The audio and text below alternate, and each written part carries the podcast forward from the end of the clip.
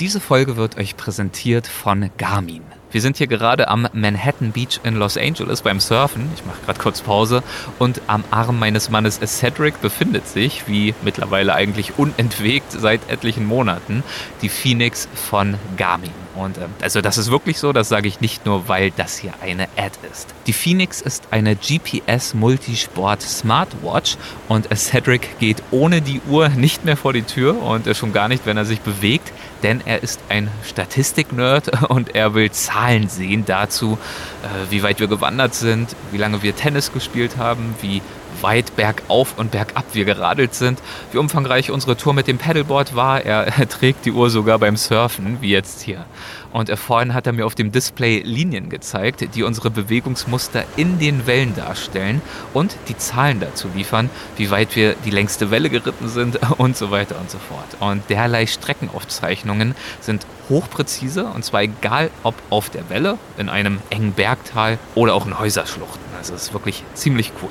Auch bei der Navigation ist die Phoenix sehr hilfreich. Sie verfügt über vorinstallierte Topokarten sowie auch äh, Golf- und Ski-View-Karten inklusive Pisteninformationen und Langlaufloipen, wenn der Winterurlaub ansteht. Obendrein gibt es eine überragende Akkulaufzeit. Der Akku hält bis zu 37 Tage im Smartwatch-Modus und 122 Stunden im GPS-Modus. Weitere Informationen dazu findet ihr in den Show Notes dieser Folge.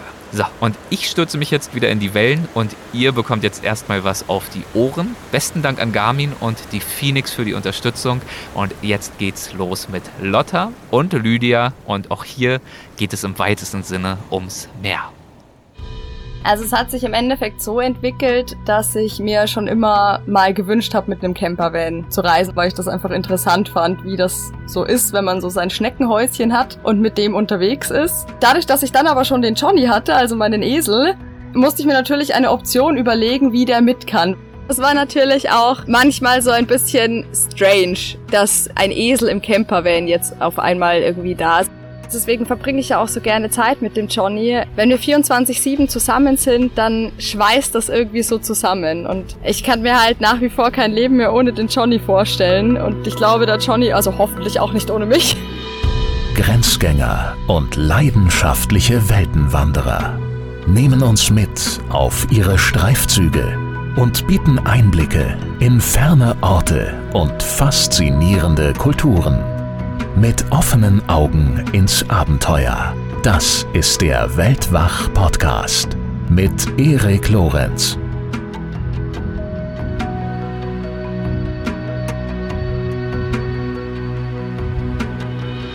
Hallo, äh, Lydia, schön, dass du wieder da bist. Hi, hallo Erik. da ja, sind wir wieder. Da sind wir wieder und in dieser Folge reisen wir ja gemeinsam gen Süden. Wir machen Urlaub am Meer, wir überwintern in der Sonne, so ist jedenfalls ah. der Plan. Und wir entkommen auf diese Weise dem grauen Alltag. Und zwar gemeinsam mit einem Esel einmal mehr. Genau, mit einem Esel, den wir aber auch schon kennen. So ist mit es. Mit Esel Johnny. Von dem hat uns Lotta Lubkohl bereits in Folge 263 erzählt. Mhm. Und da sprach sie darüber, wie sie nach dem Tod ihres Vaters einen Esel gekauft hat und mit ihm von München bis ans Mittelmeer gewandert ist. Und das war für sie ein lebensveränderndes Abenteuer, aber wie wir heute sehen, auf keinen Fall das letzte. Genau, denn die gemeinsame Reiserei der beiden geht weiter. Und ähm, auch dieses Mal stellen sich Lotta wieder viele Fragen. Ähm, sie musste sich mit Fragen auseinandersetzen, wie, wie geht zum Beispiel Campingurlaub mit einem Esel? Wie ist es möglich, mit Johnny in den Süden aufzubrechen, ihn also mitzubuxieren und dort mit ihm zu überwintern? Kann Johnny überhaupt in einem umgebauten Transporter mitreisen? Und so weiter und so fort. Also viele neue neue Fragen, denen sie sich stellen musste unterwegs. Genau, viele neue Fragen, denen sie sich unterwegs stellen musste, aber die sie auch weiterverarbeitet hat, nämlich in einem Buch. Das ist kürzlich erschienen. Es heißt Sonne, Meer und lange Ohren und ist beim Malik Verlag erschienen. Genau, und über das, was sie da so schreibt, über einiges davon wollen wir uns äh, jetzt mit ihr unterhalten. Wir haben das Gespräch äh, gerade schon mit ihr geführt und ich fand es ganz unterhaltsam. Ich denke ja äh, zumeist, dass ich, was so die Aufnahmesituation anbetrifft, eigentlich so ganz, ganz unten bin. Aber sie hat auch in einem Schrank aufgezeichnet, ähm, zumindest am Anfang. Und äh, so wirklich gemütlich sah das ehrlich gesagt auch nicht aus bei ihr. Nee, überhaupt nicht. Und es sah auch nach so einer Verhörsituation aus mit so einem krassen Scheinwerfer, der ihr ins Gesicht äh, geschieden hat. Aber das änderte sich ja dann, die Aufnahmesituation, signifikant im Laufe des Interviews. Mit so einem großen Überraschungsfaktor, ja. Auf jeden Fall, da hat sie, da hat sie nochmal so ein Kaninchen aus dem Hut gezaubert. Ich dachte ja, wer weiß, wo sie da sitzt, irgendwie ein, ein kleiner Oller Schrank in einer Rumpelkammer. Ähm, mal gucken, was wir genau, da jetzt so ein, für ein unordentliches äh, Zuhause zu sehen bekommen von ihr. Genau, und sie hatte noch angesagt, ja, es heult der Wind so, äh, das ist sonst schwer aufzunehmen. Also dachte ich, sie wäre irgendwo hier, wo es halt so ungemütlich Herbst, der Wind heult. Mhm. Ach, naja, werden wir mal sehen. Schön. Naja, gut. Und im Anschluss an das Gespräch mit ihr, das schon mal vorab, gibt's natürlich dann auch wieder ein Update von dir aus dem Pantanal. Ja. Und da freue ich mich natürlich sehr. Es ist allerdings leider für dieses Jahr das letzte. Das heißt ähm, aber ja. auch gleichzeitig, es lohnt sich auf jeden Fall dran zu bleiben. Auf jeden, ja, das sowieso, ne? Also auch wenn es nicht das letzte wäre, aber äh, ja, also es lohnt sich auf jeden Fall dran zu bleiben und zu hören, wie meine epische Pantanalreise ihr Ende fand. und ich kann schon mal so viel verraten. Ein Jaguar haben wir immer noch nicht. Und wahrscheinlich auch kein Puma. Nein. Hm, na schön, da haben wir jetzt schon mal richtig Au äh, Aufregung geschürt, würde ich sagen. Jetzt sind ja, die Leute ganz ich bin immer sehr gut im Werbung machen. Ja, okay. Äh, dann würde ich sagen, fangen wir jetzt auf jeden Fall lieber mal mit Lotte an, bevor du jetzt alle verschreckst und keiner mehr Lust genau. aufs Pantanal hat. Ein rascher Hinweis noch, und zwar der, dass die Tonqualität bei Lotta leider nicht ganz so üppig geraten ist. Ähm, es ist ziemlich übersteuert und wir haben das leider erst im Anschluss mitbekommen. Wir haben alles rausgeholt, was ging und ich hoffe natürlich, dass euch das Gespräch trotzdem Freude bereitet. Bitteschön, los geht's. Hallo, liebe Lotta und willkommen zurück bei Weltwach. Ich hoffe, dir ist es gut ergangen in den letzten Monaten. Hallo, ja, mir geht's sehr gut. Dem Johnny übrigens auch. Wunderbar. Und dir natürlich auch, Lydia. Ja, mir auch, genau. Ich mische mich schon mal ein, ich bin auch mit dabei. Hallöchen. Lydia ist mit dabei. Und der Ursprung dessen, worüber wir heute sprechen möchten, gemeinsam mit dir, ist ein Bild, ein Familienfoto. Und zwar eines, das für dich ein äh, ganz besonderes ist. Damit fing gewissermaßen alles an, worüber wir heute sprechen möchten. Deswegen ähm, Erzähl uns doch gern mal von diesem besagten Foto. Ich habe es hier gerade in äh, digitaler Art mhm. und Weise auch vor mir, Lydia auch. Ich habe es auch da. Was ist auf diesem Bild zu sehen? Ja, also auf dem Bild, da ist ähm, meine Mama zu sehen. Ich als kleines Kind, da bin ich so knapp vier Jahre alt. Und mein kleiner Bruder, der ist in dem Arm von meiner Mama, der ist so knapp ein Jahr alt. Also das Foto ist 1997 entstanden und damals haben meine Eltern mit uns zusammen in Spanien überwintert. Mein Papa hat das Foto gemacht und ähm, wir laufen da gerade über eine riesige Sanddüne und im Hintergrund ist ein Bergpanorama zu sehen. Und es ist, äh, also ich kann das nochmal betonen, es ist modisch auch, äh, finde ich, sehr ansprechend, das Bild. Also du hast da irgendwie so eine schwarz-weiß gestreifte Clownshose und einen äh, riesigen blauen Hut und dann Colorblocking äh, dazu so einen roten Pullover. Also auf jeden Fall sehr schön und barfuß auf dieser Sanddüne. Genau, und meine Mama mit ihrer gelben Leggings, mhm. die ich mittlerweile trage tatsächlich. Ach. Die liegt bei mir im Schrank. Sehr, sehr schön. Okay, du hast gesagt, überwintert. Ähm, wo äh, habt ihr dort überwintert und warum? Ja, das, das war das Ding. Also das wusste ich nicht genau, wo das Foto entstanden ist. Ähm, ich habe das im Familienalbum irgendwann mal gefunden, schon vor Jahren. Mhm. Und habe das immer wieder angeguckt und dachte mir, boah, wie schön ist das denn eigentlich? Das ist irgendwie eins von meinen Lieblingsfotos, weil die Familie da so zusammen war. Meine Mama sieht so ausgelassen und glücklich aus und ähm, überhaupt so riesige Sanddünen. Ich wusste ja damals, dass das auch irgendwo am Meer gewesen ist. Das ähm, hat irgendwie meine Sehnsucht geweckt. Und ja, damals haben meine Eltern mit uns in äh, Spanien, also ich wusste, es war irgendwo in Spanien, aber ich wusste nicht, wo es war. Und meine Mama wusste es auch nicht mehr, weil sie gemeint hat, ach, äh, ich habe mich damals immer um die Kinder gekümmert während der Autofahrt und äh, dein Papa ist gefahren und mein Papa hätte es mir sofort beantworten können, aber ihn kann ich ja leider nicht mehr fragen, wo das Bild entstanden ist. Mhm. Aber es ist eins von meinen Lieblingsbildern tatsächlich von früher. Und wie bist du dann vorgegangen, rauszufinden, wo dieses Bild ist? Hast du dann so detektivische Arbeit äh, geleistet? Dieses Bergpanorama, vielleicht daran kann man es ja so ein bisschen erkennen. Das sieht so ein bisschen charakteristisch aus, ne? Genau, also ich, ich bin ja erstmal äh, mit dem Johnny losgereist äh, auf unserer zweiten Reise und habe erstmal geguckt, kommen wir denn überhaupt eigentlich so voran, wie ich das geplant hatte. Und dann während der Reise habe ich angefangen ähm, zu versuchen rauszufinden, wo das denn sein könnte. Denn da irgendwann hatte ich dann auch das Gefühl, ich glaube, wir könnten es bis Spanien schaffen. Mhm. Und ich habe dann tatsächlich eine Umfrage in Social Media gemacht, so Facebook, Instagram, wer kennt dieses Bergpanorama mit den Sanddünen? Kann mir das irgendjemand verraten? Und dann habe ich noch ein bisschen gegoogelt und ja, über so mehrere Ecken, jeder hat was dazugeschmissen. Ähm, habe ich dann tatsächlich auf Google Bilder Fotos gefunden, die irgendwie ähnlich waren. Aber ob wir es dahin geschafft haben oder nicht, das kann ich noch nicht verraten. Und ob das dann tatsächlich auch dieser Platz war. Das heißt, als du losgefahren bist, da sprechen wir ja gleich noch drüber, ne? Und da war ja auch äh, dein Begleiter dabei, den wir schon aus der letzten Folge kennen, ne? der Johnny. Das heißt, bevor du äh, losgefahren bist, hast du das nicht gemacht. Du wusstest nicht, okay, wir fahren los und wir fahren dahin, weil du es schon irgendwie über Social Media rausgefunden hast, sondern dass es während der Reise du wusstest, du fährst in die richtige Richtung so ungefähr und während der Reise hast du dann rausgefunden, wo du eigentlich hinfährst. Genau, also dieses Bild hat mich im Endeffekt motiviert, auf die Idee zu kommen, es wäre doch cool, im Süden zu überwintern, so wie ich das früher mit meinen Eltern auch gemacht habe, weil das einfach so, so eine schöne Vorstellung war, barfuß im sonnengewärmten Sand und das ist irgendwie 20 Grad warm und man hat eben nicht diesen nasskalten, ekligen, lätscherten Winter, den man so aus Deutschland leider kennt. Aber dadurch, dass ich ja immer mit dem Johnny reise, aber nie genau weiß, was am nächsten Tag passiert, wusste ich jetzt nicht, kommen wir überhaupt? Also wir sind losgefahren und ich wusste ja nicht mal, ob wir nur einen oder zwei Tage unterwegs sind und wieder umdrehen. Oder ob wir tatsächlich ähm, die drei, vier Monate unterwegs sind, die ich mir Zeit genommen habe, mit ihm zu reisen.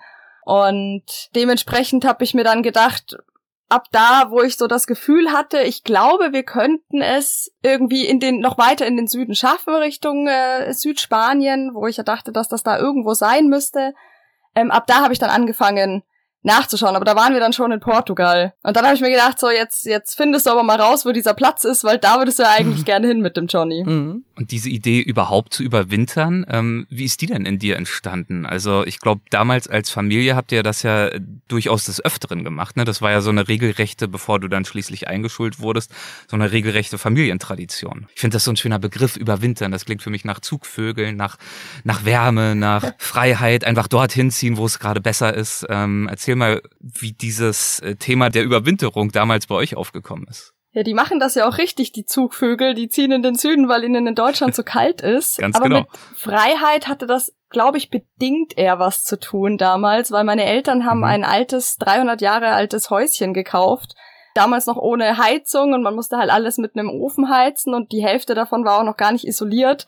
Und die haben dann relativ schnell gemerkt, es ist viel zu teuer, dieses ganze halb isolierte Haus im Winter durchzuheizen. Und dadurch, dass meine Mama noch im Mutterschutz war und mein Papa selbstständig, haben sie sich dann ausgerechnet, es ist ungefähr ähnlich teuer, wenn nicht gar günstiger, wenn sie einfach über den Winter mit dem Wohnwagen in den Süden fahren. Und ja, dann äh, ist das so entstanden, dass das tatsächlich die bessere Lösung war. Und ich glaube, in der aktuellen Zeit, wenn man so sich die ganzen Preise anschaut, kann das vielleicht der ein oder andere sogar ein bisschen nachvollziehen. Ganz Deutschland fängt an zu überwintern irgendwo bald, wenn es so weitergeht. Und wie sah deine Situation aus? Also du hast ja gerade erzählt, deine Eltern sind im Prinzip geflohen vor diesem halb isolierten Haus, das nicht zu heizen war. Was hat dich dazu gebracht? Also außer der Gedanke, dass es schön wäre und äh, ein gemeinsames Abenteuer zu machen. Wie war die Situation, aus der raus du auf diese Idee kamst? Also es hat sich im Endeffekt so entwickelt, dass ich mir schon immer mal gewünscht habe, mit einem Campervan zu reisen oder überhaupt einen Campervan zu haben, weil ich das einfach interessant fand, wie das so ist, wenn man so sein Schneckenhäuschen hat und mit dem unterwegs ist. Und dadurch, dass ich dann aber schon den Johnny hatte, also meinen Esel, musste ich mir natürlich eine Option überlegen, wie der mit kann, weil ich möchte den nicht über Monate lang ähm, zu Hause alleine lassen, sondern ich möchte schon mit ihm reisen. Und wir sind das letzte Mal ja zu Fuß zu Hause losgelaufen. Und dieses Mal dachte ich mir, es wäre doch schön, wenn wir zusammen an einen schönen Ort fahren, wo es warm ist. Der Johnny ist ja sowieso auch, also Esel kommen ja aus Afrika ursprünglich. Das heißt, dieser matschige, nasskalte Winter, der, den findet er auch nicht cool, sondern für ihn ist es natürlich viel schöner, wenn es warm und trocken ist. Und dann habe ich mir den einen Campervan gekauft, einen relativ günstigen, also eigentlich war es nur ein Transporter und habe den dann so ausgebaut, dass ich quasi ja eine Küche habe und ein Bett und das kann man aber hochklappen zur Hälfte und da ist dann dem Johnny seine Transportbox drin. Das ist ja viel zu kompliziert gewesen mit einem Anhänger. Außerdem finde ich das auch nicht so schön in einem Anhänger, der ist schlecht isoliert, der klappert beim Fahren, da hat der Johnny das nicht so gemütlich. Und in dem Campervan, da ist es schön ruhig, wenn wir fahren. Da ist nur ein Gitter zwischen mir als Fahrer und dem Johnny als Beifahrer und ich kann mit ihm reden, er kann Heu futtern. und so sind wir dann in ganz kleinen Etappen, ja, Richtung Süden gefahren, wo es uns beiden im Winter sicherlich besser gefällt. Also das heißt, der Camper war Fahrzeug, Küche, Schlafzimmer für dich und Stall, alles in einem, ja? Genau, alles in einem. Und der Camper ist nicht groß, das sind viereinhalb Quadratmeter. Äh, der passt in jede Autolücke super rein. Fantastisch. Ähm, ich glaube, da stellt sich bei vielen direkt die erste Frage, Widerspricht sich das nicht ein bisschen? Also Essen, Kochen, Schlafen und dann den Stall, wo, wo so ein Esel es sich gut gehen lässt, auch mal austritt und so weiter und so fort mit den entsprechenden Gerüchen. Wie hast du das gedanklich und dann auch konstruktionstechnisch äh, zusammengebracht? Ja, ich wurde natürlich am Anfang erstmal wieder belächelt. Lotta, bist du noch da? Wir hören dich gerade nicht. Ah, schade, jetzt seid ihr auch weg. Jetzt bist du, glaube ich, wieder da. Bleib mal dran, ich versuche mal rauszulaufen, vielleicht ist es dann ja besser. Du kannst ja mal probieren. Wartet mal kurz. Oh, es sieht aber sehr schön aus mit Hängematte hier. Ja, ja, das ist ein kleiner Traum. Oh, wo bist denn du da? Ach du Scheiße. Ich bin in Brasilien. Oh nein, du bist ja gerade in Brasilien. Das darf doch wohl nicht wahr sein. Also, ja, mein ja. Gott, da denkt man, du leidest da im Schrank und bist da sonst wo. Und dann geht's aus der Tür raus und plötzlich Paradies. Das ist ja wohl eine Frechheit. Das wird uns hier vorenthalten. Also das ist ja wohl mega eine Frechheit. Palmen und... gedeckte Dächer. nee, nee, ich sitze hier in so einem Schrank. Ich wollte jetzt hier nicht mit meinem kleinen Kite-Paradies angeben, aber ich versuche hier gerade online zu arbeiten und gleichzeitig ähm, das Kitesurf-Paradies zu genießen. Weil, wann kann man das schon mal? Ich versuche mich, ich setze mich jetzt hier mal auf den Boden. Also das war ja jetzt schon ein bisschen eine Frechheit. Das, das, das war eine Überraschung, da habe ich nicht mit gerechnet. Nee, ich auch nicht. Vorher noch erklären, ja, ich sitze hier im Schrank, alles ganz schlimm. Ja, vor allem, und der hm. Wind heult, alle denken so, oh Gott, ja, wahrscheinlich irgendwo, wer weiß. Ja, ja, der, der Wind heult, das ist tatsächlich so. Ähm, ich war auch vorhin schon auf dem Wasser. Na gut, aber dann ist es jetzt halt so, dass im Interview der Wind heult, weil du halt jetzt gerade unter Palmen sitzt. Könnt ihr mich denn jetzt besser hören? Viel jetzt besser. Gerade läuft zumindest flüssig. Okay, dann setzen wir da einfach vielleicht nochmal an. Ich wusste, was, was war denn? Da ging es darum, dass das sehr verrückt ist. Irgendwie in diesem einen Bus da den Esel, wie hat äh, Erik das beschrieben, der es sich gut gehen lässt zu haben. und, und das Bett und die Küche und alles. Genau, ja, und ob das nicht stinkt im Bus. Also ich muss sagen, ich wurde da tatsächlich ein bisschen belächelt. Also von meiner Mama und ihr Freund, die haben gemeint, wie du willst da den Johnny im, im Bus mitnehmen. Das stinkt doch, wenn du den, willst du den nicht doch lieber vielleicht im Stall mitnehmen, also äh, im Stall, im, in einem Hänger mitnehmen. Mhm. Ich habe vorhin schon kurz erzählt, warum ich den Johnny doch lieber äh, vorne im Van dabei hätte, weil ich einfach das Gefühl habe, dass der Fahrkomfort für ihn da vorne besser ist. Zusätzlich habe ich den direkten Kontakt zu ihm, kann mit ihm quatschen, sehe ihm an, ob er gerade irgendwie futtert oder ob er keine Lust mehr hat zu fahren oder wie es ihm eben so geht. Und ja, außerdem hatte ich damals auch gar keinen Hängerführerschein, das kann man jetzt nochmal dazu sagen. Es ist aber tatsächlich so, dass es nicht stinkt im Van. Also dem Johnny seine Eseläpfel, das sind ja nur, das ist ja nur Wasser, Gras und Heu. Das riecht vielleicht mal ein, zwei Minuten, wenn er gerade frisch geäpfelt hat während der Fahrt. Aber danach riecht man gar nichts mehr. Und ich habe auch teilweise schon vergessen, das am Abend rauszuräumen und habe dann mit einem Eselhaufen unterm Bett geschlafen und das hat überhaupt nichts ausgemacht. und der Johnny schläft natürlich nicht im Van, sondern der reist nur im Van mit, die ein, zwei, drei Stunden, die wir maximal am Tag fahren. Und dann ähm, stecke ich eine Weide für ihn ab und er hat seine Weide direkt am Van und ich habe die Tür offen und dann sind wir immer so in Verbindung. Und ich habe aber eine Wanne reingebaut, falls er mal Pipi machen würde, was er tatsächlich noch nie gemacht hat. Oder auch für die Eseläpfel, dass äh, diese Wanne habe ich in den Boden eingelassen, in die Isolierung unten rein, dass da eben nichts in die Isolierung läuft, sondern das ist so eine Stahlwanne, die hat der Stefan, mein Freund, konstruiert und die habe ich da dann eingelassen in den Boden. Aber als ich angefangen habe, den Van zu bauen, ich hatte echt ganz ehrlich noch überhaupt gar keinen Plan von irgendeinem technischen Gedöns. Also ich wusste nicht mal, wie man beim Akkuschrauber da, den Bit wechselt. Aber ich dachte mir, ey, das muss eine Frau auch können, gell? Und ich habe keine Lust, da immer irgendwie einen Kumpel zu fragen, wenn ich mal nur ein Regalbrett aufhängen will. Also ich gesagt, so jetzt oder nie mit dem Van lernst du jetzt ein bisschen mehr handwerkliche Geschicklichkeit. Und am Anfang habe ich mich angestellt wie so ein Depp, aber es ist immer besser geworden. ja toll, aber schon äh, ehrgeiziges Projekt dann unter den Voraussetzungen. Ja, das ging dann schon. Also es war tatsächlich, es war ja auch ähm, Corona-Lockdown, kurz nachdem ich den Van gekauft habe. Ich hätte ihn wahrscheinlich nicht gekauft, wenn ich gewusst hätte, dass das passiert, weil ich habe dann alle meine Jobs verloren und hatte auf einmal kein Geld mehr und dachte mir, oh Gott, dann hätte ich mir jetzt niemals den Van gekauft. Aber zwei Monate vorher sah die Welt noch anders aus. Und dann hatte ich aber im Lockdown überraschend viel Zeit, um an dem Bus rumzutüfteln, was mir dann natürlich, wenn man das mal positiv sehen darf, in dem Sinne entgegengekommen ist. Wie hat Johnny der Bus gefallen, als du ihn dann das erste Mal mit reinführen wolltest und ihm dieses kleine Paradies gezeigt hast, das du ihm da gebaut hast? Naja, also der fand das ein bisschen, der war da ein bisschen skeptisch am Anfang. Er hat ja immer auf so einer kleinen abgesteckten Weide zuschauen dürfen, direkt neben dem Van, während ich gebaut habe und hat da immer so ein bisschen geguckt, was die Lotta denn da eigentlich veranstaltet.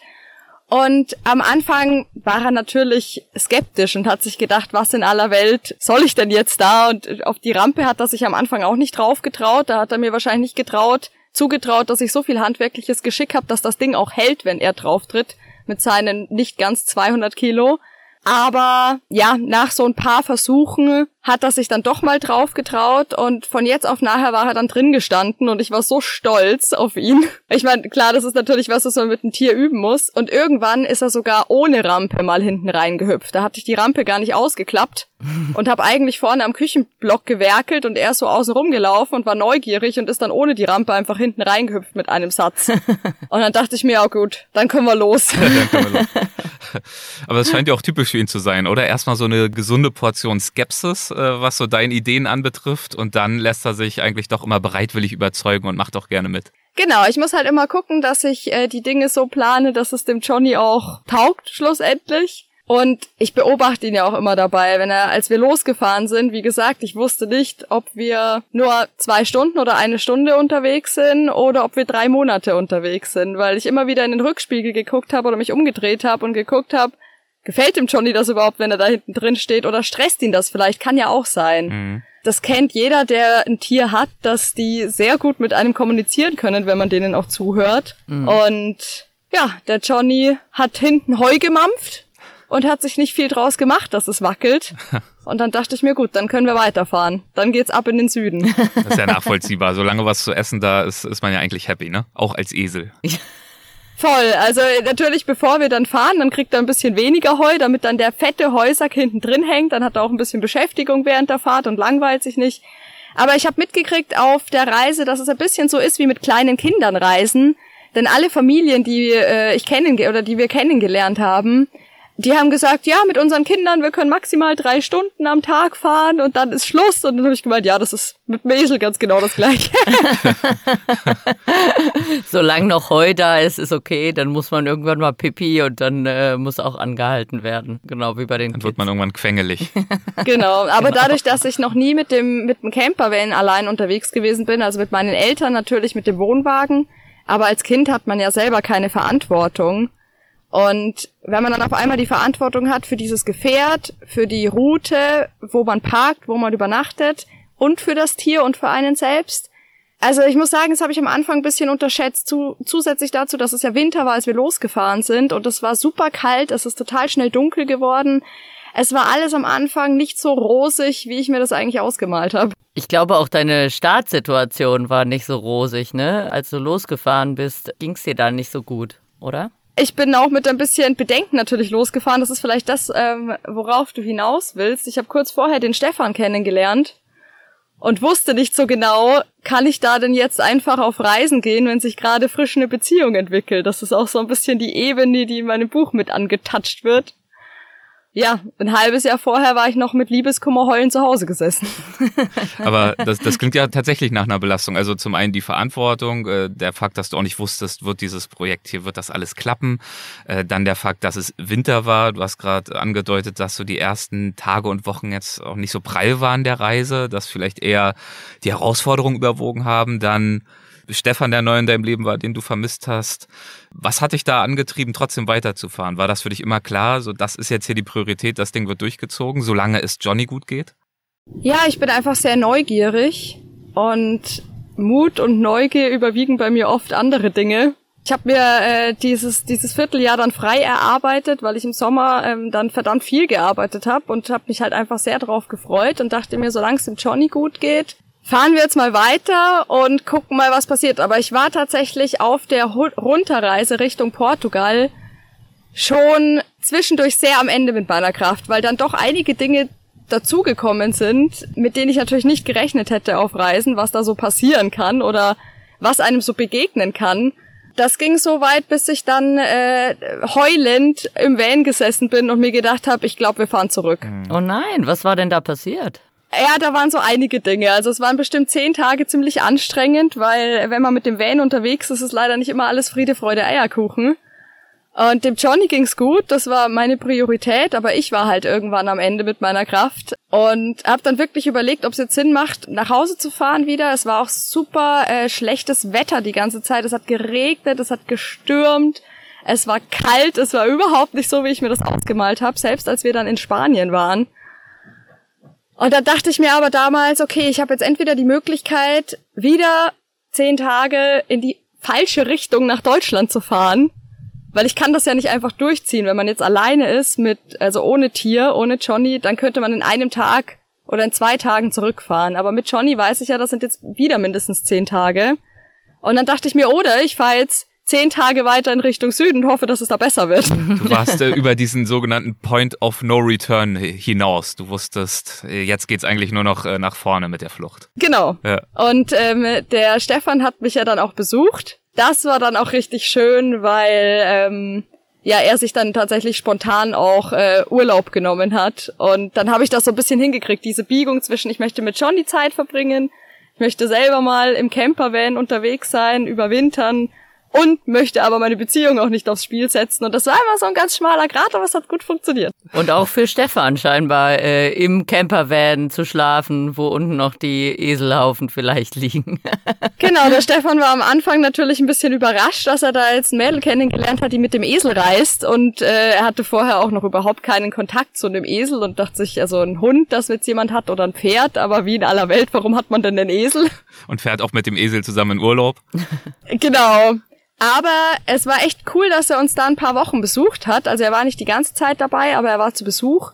Und da hat er den Johnny einfach nochmal besser kennengelernt. Und Johnny hat Stefan besser kennengelernt. Und ja, ich würde sagen, da hat sich so ein bisschen unsere Herde vergrößert. Und das ist auch immer noch so.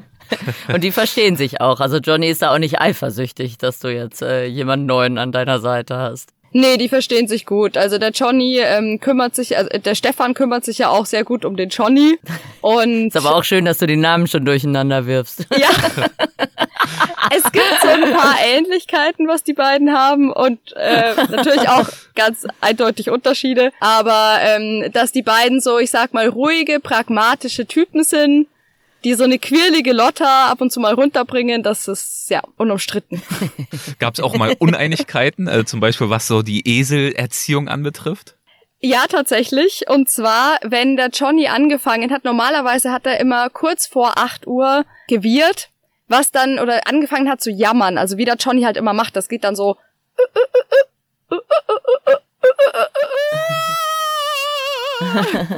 Ganz jämmerlich, weil er dann eben sagen wollte, hallo, ich bin jetzt schon so lange wach, wann steht ihr denn endlich auf? Ich will jetzt endlich Frühstück haben. Und einmal hat er angefangen, früh um vier zu jammern, dass er Heu haben will. Und ich war schon so, drauf und dran aufzustehen und äh, zur Tür zu robben und mir zu denken, na gut, dann kriegt er halt ein bisschen was. Und Stefan war so, nein, du stehst jetzt nicht auf und gibst ihm Heu, weil sonst weckt er uns nämlich jeden Tag um 4 Uhr früh. ja, ja. So ist das. So ist es bei uns mit unserem Kater auch. Wollte ich gerade sagen. Da darf man nicht zu sehr nachgeben, ja. sonst äh, wird die Nacht immer kürzer. Wir hatten, das ist dann so ein Stein, wenn der einmal im Rollen ist. Äh, bei uns fing es auch so an, äh, es war mal Fütterungszeit mittags und irgendwann waren wir dann so bei 4 Uhr morgens angekommen. Dann haben wir gesagt, so jetzt muss ich hier irgendwas ändern. Das macht keinen Spaß mehr. Der Joha spielt euch auch wie eine Orgel. Ja, genau, so ja, das stimmt. Das hat der Stefan sofort erkannt. ja, ja, eben. Und, und ich glaube, Esel und Katzen äh, haben äh, teilweise äh, was gemeinsam, so von wegen ihren eigenen Kopf und auch so den Eindruck zu haben, ist eigentlich viel besser zu wissen. Das stimmt. Das ist, ich, ich sag aber irgendwie, Hunde haben dann eher was von einem Pferd und äh, Esel und Katzen sind ja. dann auch wieder eher so ähnlicher. Genau, sag ich auch immer. Störrisch mhm. und sehr ähm, futterbezogen, so würde ich es mal äh, formulieren. ich würde sagen, sie haben ihren eigenen Kopf, aber ja, das kann man. Störrisch und futterbezogen. Beschreibst du dich gerade selbst, Erik?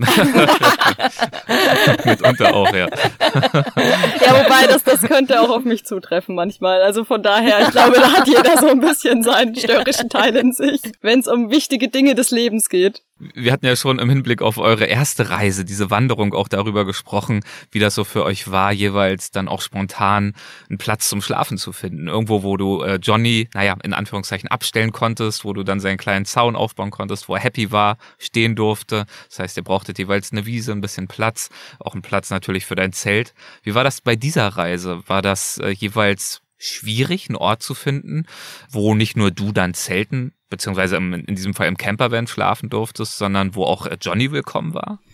Also ich muss sagen, ich habe es mir leichter vorgestellt, mit einem Campervan insgesamt einen passenden Platz zu finden, weil es ist ja mittlerweile auch so, dass man sich nicht mehr einfach irgendwo hinstellen kann, sondern das Wildcampen ist ja höchst verpönt mhm. in einigen Ländern, außer in Albanien, mhm. aktuell noch, aber wer weiß, wie lange das noch so ist. Aber besonders so Spanien, Portugal, äh, wir haben uns meistens Plätze gesucht, also Campingplätze oder Plätze, wo man einfach offiziell stehen durfte. Aber besonders auf der Runterreise war das irgendwie nicht so leicht. Ich bin mit derselben, mit demselben Mut quasi los, wie ich es eben bei der ersten Reise hatte, dass ich mir gedacht habe, wir laufen jetzt einfach mal los und gucken, was passiert. Und wir sind ja flexibel mit dem Zelt und zu Fuß und das hat auch immer geklappt. Und da habe ich gar nichts geplant oder sehr wenig geplant. Und auf der Reise mit dem Campervan habe ich dann gemerkt, es ist schon mal schwieriger, mit Einheimischen in Kontakt zu kommen, weil man hat ja doch irgendwie so sein eingekasteltes Häuschen und ist nicht zu Fuß unterwegs und läuft bei denen am Gartenzaun vorbei und kann dann fragen, ob man im Garten übernachten kann. Man sieht auch nicht ganz so hilfsbedürftig aus, ne? Also man hat ja sein Zuhause mit dabei. Genau, man ist auch ja. nicht so hilfsbedürftig. Mhm. Ja, man kann ja auch einfach nochmal zehn Kilometer weiterfahren, wenn man da jetzt nicht parken kann. Das Problem ist aber, wenn man dann zehn Kilometer weiterfährt und man kann da nicht parken, dann muss man nochmal zehn Kilometer weiter und nochmal und nochmal und nochmal, dann zieht sich das und irgendwann ist man total platt und denkt sich, es gibt's doch nicht. Es muss doch irgendwo einen Platz geben mit einer kleinen Wiese, wo man stehen bleiben darf. Und in der Situation war ich schon mal und nicht nur einmal, sondern ein paar Mal. Es war auch so, dass ich mich dann Einmal habe ich mich festgefahren, weil das war dann eine super Wiese ähm, und ich dachte mir, yeah, da kann der Johnny grasen, da dürfen wir stehen. High Life und dann bin ich da nicht mehr rausgekommen. Mhm. Da habe ich dann gemerkt, dass ich, wenn ich mit dem Campervan und dem Johnny unterwegs bin, dass ich vielleicht doch ein bisschen mehr planen sollte und habe dann angefangen, Schritt für Schritt ein bisschen organisierter zu werden und dann über Park for Night mir Plätze rauszusuchen, die zum Beispiel, da gibt's dieses Symbol Traktor und das sind dann meistens irgendwelche Farmen oder Aussiedlerhöfe oder so oder Bauernhöfe, die einen Platz zum Übernachten mit dem Camper anbieten.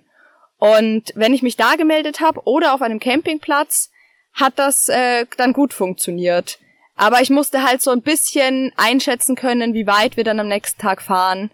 Und oft haben wir uns dann, also ab da, wo wir im Süden waren, haben wir uns halt einen Platz gesucht, da durften wir stehen und da sind wir dann auch eine Woche stehen geblieben und sind von dort immer sternförmig dann zu Fuß losgelaufen und haben die Landschaft erkundet, weil es ging ja nicht darum, mit dem Campervan äh, die Welt zu erkunden und da jetzt die ganze Zeit irgendwie hinterm Steuer zu sitzen, sondern hauptsächlich ging es mir trotzdem ums Wandern mit dem Johnny. Und das habe ich halt versucht zu kombinieren, weil wenn wir jetzt nach Portugal oder, oder Spanien gelaufen wären, dann hätten wir allein für diesen Runterweg schon acht Monate gebraucht wahrscheinlich und diese Zeit ja. hatte ich halt schlussendlich auch einfach mhm. nicht. Dadurch, dass ihr gefahren seid, habt ihr natürlich auch eine viel größere, hast du ja gerade gesagt, Distanz zurückgelegt, ähm, selbstverständlich als äh, bei der ersten Tour. Kannst du dahingehend beurteilen, wenn du so zurückblickst, haben sich die Reaktionen verändert, äh, die du auf Johnny bekommen hast im Laufe der Reise, abhängig davon, wo du mit ihm dann warst? Ähm, es war eigentlich sehr ähnlich zur ersten Reise von den Reaktionen her. Es war, aber es war oft so, dass, dass die Leute halt, also dadurch, dass ich mit dem Campervan angekommen bin, hat ja kein Mensch damit gerechnet, dass ich da einen Esel dabei habe. Huch, wer kommt da dann raus? Das, ja. das war schon mal das ja. Erste, weil wenn wir natürlich um eine Ecke gelaufen sind, zu Fuß, hat jeder den Esel gesehen, kam dann zu, hat gemeint, oh, darf ich mal streicheln, wo kommt ihr denn her? Und wenn ich da mit dem Campervan um die Ecke fahre, dann denkt ja jeder erstmal, okay, ein Mädel mit einem Camper. Aber äh, dass der Johnny da dabei ist, das war ja irgendwie nicht klar. Und wenn ich dann in einem ähm, Campingplatz eingecheckt habe, da hatte ich eine ganz witzige Situation in ähm, Portugal. Und zwar wusste ich nur, dass das spanische Wort für Esel, das heißt Burro. Und ich habe noch eingecheckt und habe gesagt, haben die gefragt, ob ich ein Tier habe und ich so ja und Burro.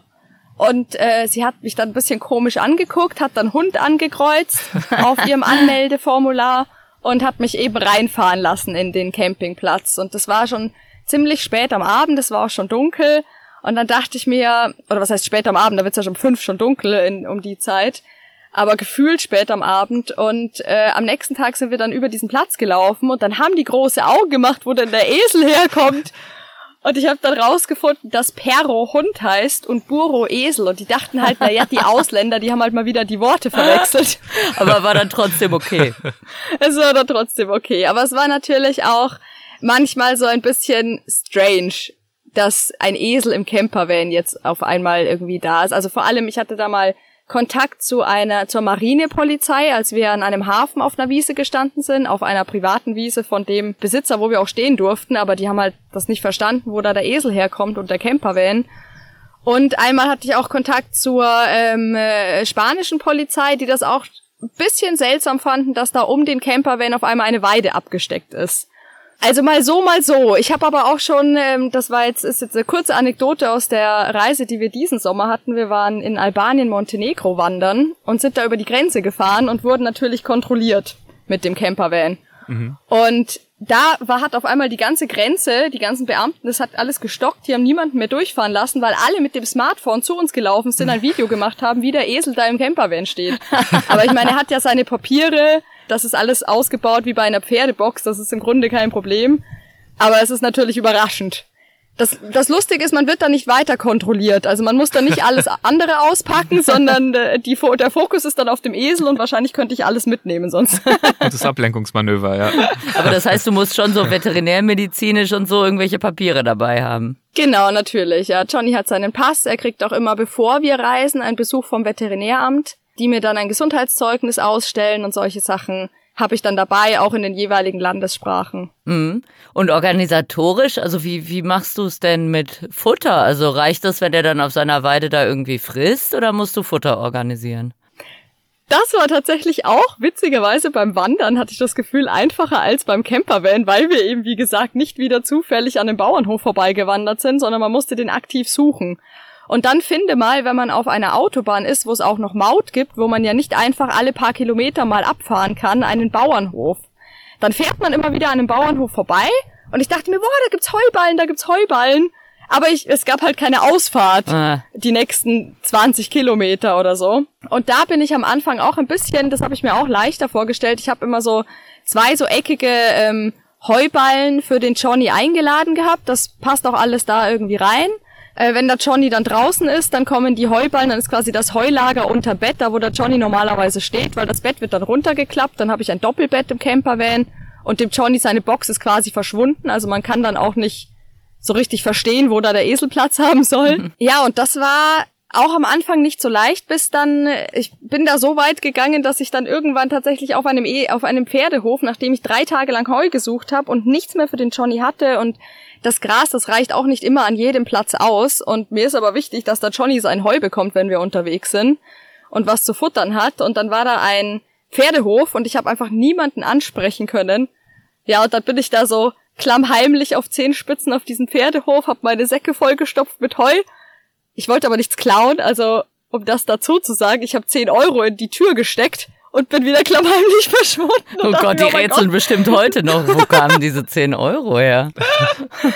ähm, bis dann der, der Stefan die glorreiche Idee hatte, dass man ja Reitschule googeln könnte. Und das war dann meine Rettung. Hm. Weil Reitschulen, die findet man im Internet, im Gegensatz zu Bauernhöfen oder Kuhhöfen oder so. Und da konnte man dann hinfahren und ich habe eigentlich fast immer das Heu geschenkt bekommen oder für einen Heuballen hat man mal drei bis fünf Euro gezahlt. Und ein so fetter, langer Heuballen, der reicht für den Johnny so fünf bis sieben Tage. Es kommt immer drauf an, wie viel er noch zum Grasen hat. Mhm. Okay, aber Heu braucht er schon, ne? Ja. Also jetzt äh, saftige Wiesen jeden Tag, das würde es nicht tun. Nee, also A ist es nicht gesund für einen Esel, die ganze Zeit saftige Wiesen zu fressen, weil ähm, das Gras ist einfach zu eiweißhaltig und es ist nicht gesund. Und zum anderen findet man auch nicht immer Plätze, wo es dann eine saftige Wiese gibt. Äh, was ja zur Not natürlich mal ein paar Tage oder gar Wochen, wenn wir wandern gehen, geht das ja auch. Aber ich schaue schon immer, dass der Johnny sein Heu hat. Äh, wenn wir zum Beispiel in einem Wald stehen, in einem, in einem Kiefernwald, das ist wunderschön, aber da wächst natürlich kein Gras, da sind überall Kiefernadeln oder Sand. Und wenn der Johnny dann noch sein Heu hat, dann ist das einfach das Beste für den Esel, was ihm passieren kann, weil das dann genauso ist wie ähm, ursprünglich, wo Esel eigentlich herkommen, nämlich aus kargen Landschaften mit Sand und äh, trockenem, verdörrten Gras. Und Strand und Sand, da ist ja der Johnny sowieso ein Riesenfan von. Sobald er im Sand ist, da fängt er an, sich im Kreis zu drehen, sich zu wälzen, sich hinzulegen, mit dem Schweif im Sand zu spielen das ist richtig schön zu beobachten, wie ihm das getaugt hat. Und wenn ihr jetzt auf den Campingplätzen wart und du hattest deine abgesteckte Koppel dabei, dann bist du doch bestimmt auch mit den Leuten auf den Campingplätzen ins Gespräch gekommen, oder? Was, was, was, was hattest du da denn für Begegnungen? Ja, das war echt schön, weil ich habe äh, immer wieder, zuerst dachte ich mir, wir fahren los und ich wollte eigentlich so, wie es eigentlich immer ist, wenn ich in einem Land bin, möchte ich gerne die Einheimischen kennenlernen und die Landessprache und so ein bisschen wissen, wie leben die denn. Und ich habe dann aber gemerkt, mit dem Campervan bin ich so in einer anderen Welt unterwegs, mhm. dass ich ähm, doch irgendwie ja ganz andere Begegnungen habe, als ich, als ich eigentlich erwartet hätte. Nämlich, ich habe ganz viele Menschen kennengelernt. Rauscht das eigentlich mit dem Wind? Mhm. Ich stelle das mal ganz kurz so ein bisschen in das Windfenster. Genau. Also ich meine, aber man kann ja auch dazu sagen, dass du jetzt da gerade unter Palmen, unter so einem Palmenhütten-Dings da sitzt. Also von daher, dann äh, jedes Mal, wenn ja, ein... Ich wollte jetzt damit nicht so angehen. nee, jedes Mal, wenn ein Windstoß in, in dein Interview reinfährt, können die Leute sich äh, denken, verdammt, die sitzt da gerade unter den Palmen. Ja, das, das ist äh, ganz schön, dass ich mittlerweile online arbeiten kann und nicht unbedingt zu Hause sitzen muss. Aber wir waren jetzt eben vier Monate oder drei, vier Monate mit dem Johnny unterwegs. Und es ist so, dass der Stefan jetzt gerade noch, der hat ein halbes Jahr frei. Und ich muss aber, muss und möchte aber arbeiten. Und dann haben wir uns einen Spot gesucht, wo wir das irgendwie kombinieren können, dass er Sport machen kann, ich arbeite und wenn ich dann fertig bin, dann mache ich auch ein bisschen Sport. Aber äh, er kann eben auch sein, sein halbes Jahr, das er hart erkämpft hat bei seinem Chef, voll ausnutzen ja. quasi. So ist das zustande gekommen, dass ich jetzt hier aus Brasilien arbeite. Wirkt jetzt nicht wie ein total schlimmes Schicksal, muss man mal so sagen. Es sei dir gegönnt. Ja. Danke. Lydia ist ja auch gerade erst aus Brasilien zurückgekehrt, von daher ist jetzt mal jemand anders an der uh, Reihe. Schön. Ja, ja. genau, aber wir waren bei den Reaktionen, die ihr bekommen habt auf den Campingplätzen. Ja, ja jedenfalls, ich habe dann gemerkt, ich bin irgendwie in so einer eigenen Welt unterwegs, dass ich doch immer wieder auch Menschen kennenlerne, die selber ja auch so unterwegs sind und teilweise auch wirklich so leben. Also ich habe eine Familie kennengelernt mit zwei Kindern und das hat mich so fasziniert, weil die Kinder waren schon neun und elf Jahre alt und ich dachte mir, wie geht das denn, dass ihr im, im Wohnmobil lebt? Wie macht ihr das mit der Schule? Und ich meine, das ist natürlich immer die erste Frage, wo sie dann auch schon geschmunzelt haben. Die haben sie wahrscheinlich schon 120 Mal beantwortet. Aber ich fand es einfach spannend auch zu sehen, dass das ja auch noch, dass das ja möglich ist. Oder eben auch eine Familie, die gesagt haben, sie melden sich aus Deutschland ab, leben jetzt im Campervan und der, der Junge hat auch Online-Unterricht. Ähm, eine deutsche Familie tatsächlich, also das geht offensichtlich. Äh, ist, glaube ich, nicht so der einfachste Weg, aber ich fand es einfach sehr faszinierend. Ich glaube, da hast du ja viele Beispiele so für interessante Lebensmodelle äh, kennengelernt. Ne? Menschen, die, ich weiß nicht, irgendeine Surfschule gründen oder ich glaube, einer hat in der Höhle gelebt oder eben Leute, die im Bus oder im Campervan leben. Genau, ja, einer hat in der Höhle äh, mal eine Zeit lang gelebt. Da, äh, dann habe ich eine Tramperin kennengelernt, die gemeint hat, sie äh, schaut immer nach irgendwelchen leerstehenden Häusern, wo sie sich mal für ein paar Tage oder Wochen irgendwie sich das gemütlich machen kann. Und ich meine, das sind Leute unterwegs, die sind noch viel krasser als jetzt wir mit unserem Case. Ich kam mir da wirklich spießig vor zwischendurch. und dachte mir, Gott, wie langweilig bin ich denn, ey? Die, die übernachten jetzt da in irgendeiner Höhle oder in irgendeiner Ruine und ich suche mir einen Campingplatz. Aber gab's da Lebensmodelle, Ansätze, wo du dir vielleicht auch was mitgenommen hast für dich? Nicht, dass du jetzt unbedingt direkt in eine Höhle ziehst äh, mit Johnny, aber gab's irgendwelche Impulse, wo du gedacht hast, ja, also da, da kann ich was für mich draus ziehen? Ja, definitiv. Also wenn ich Familien kennengelernt habe, die eben äh, in einem Wohnmobil oder in einem LKW auch gewohnt haben, die LKWs mhm. habe ich mir schon ganz genau angeschaut, weil ich das einfach auch spannend fand, sich da platzmäßig zu vergrößern, wenn man doch mal sagt, man ist länger unterwegs und macht nicht nur einen kurzen, in Anführungsstrichen, für ein paar Monate den Campingtrip, sondern möchte vielleicht auch mal länger unterwegs sein.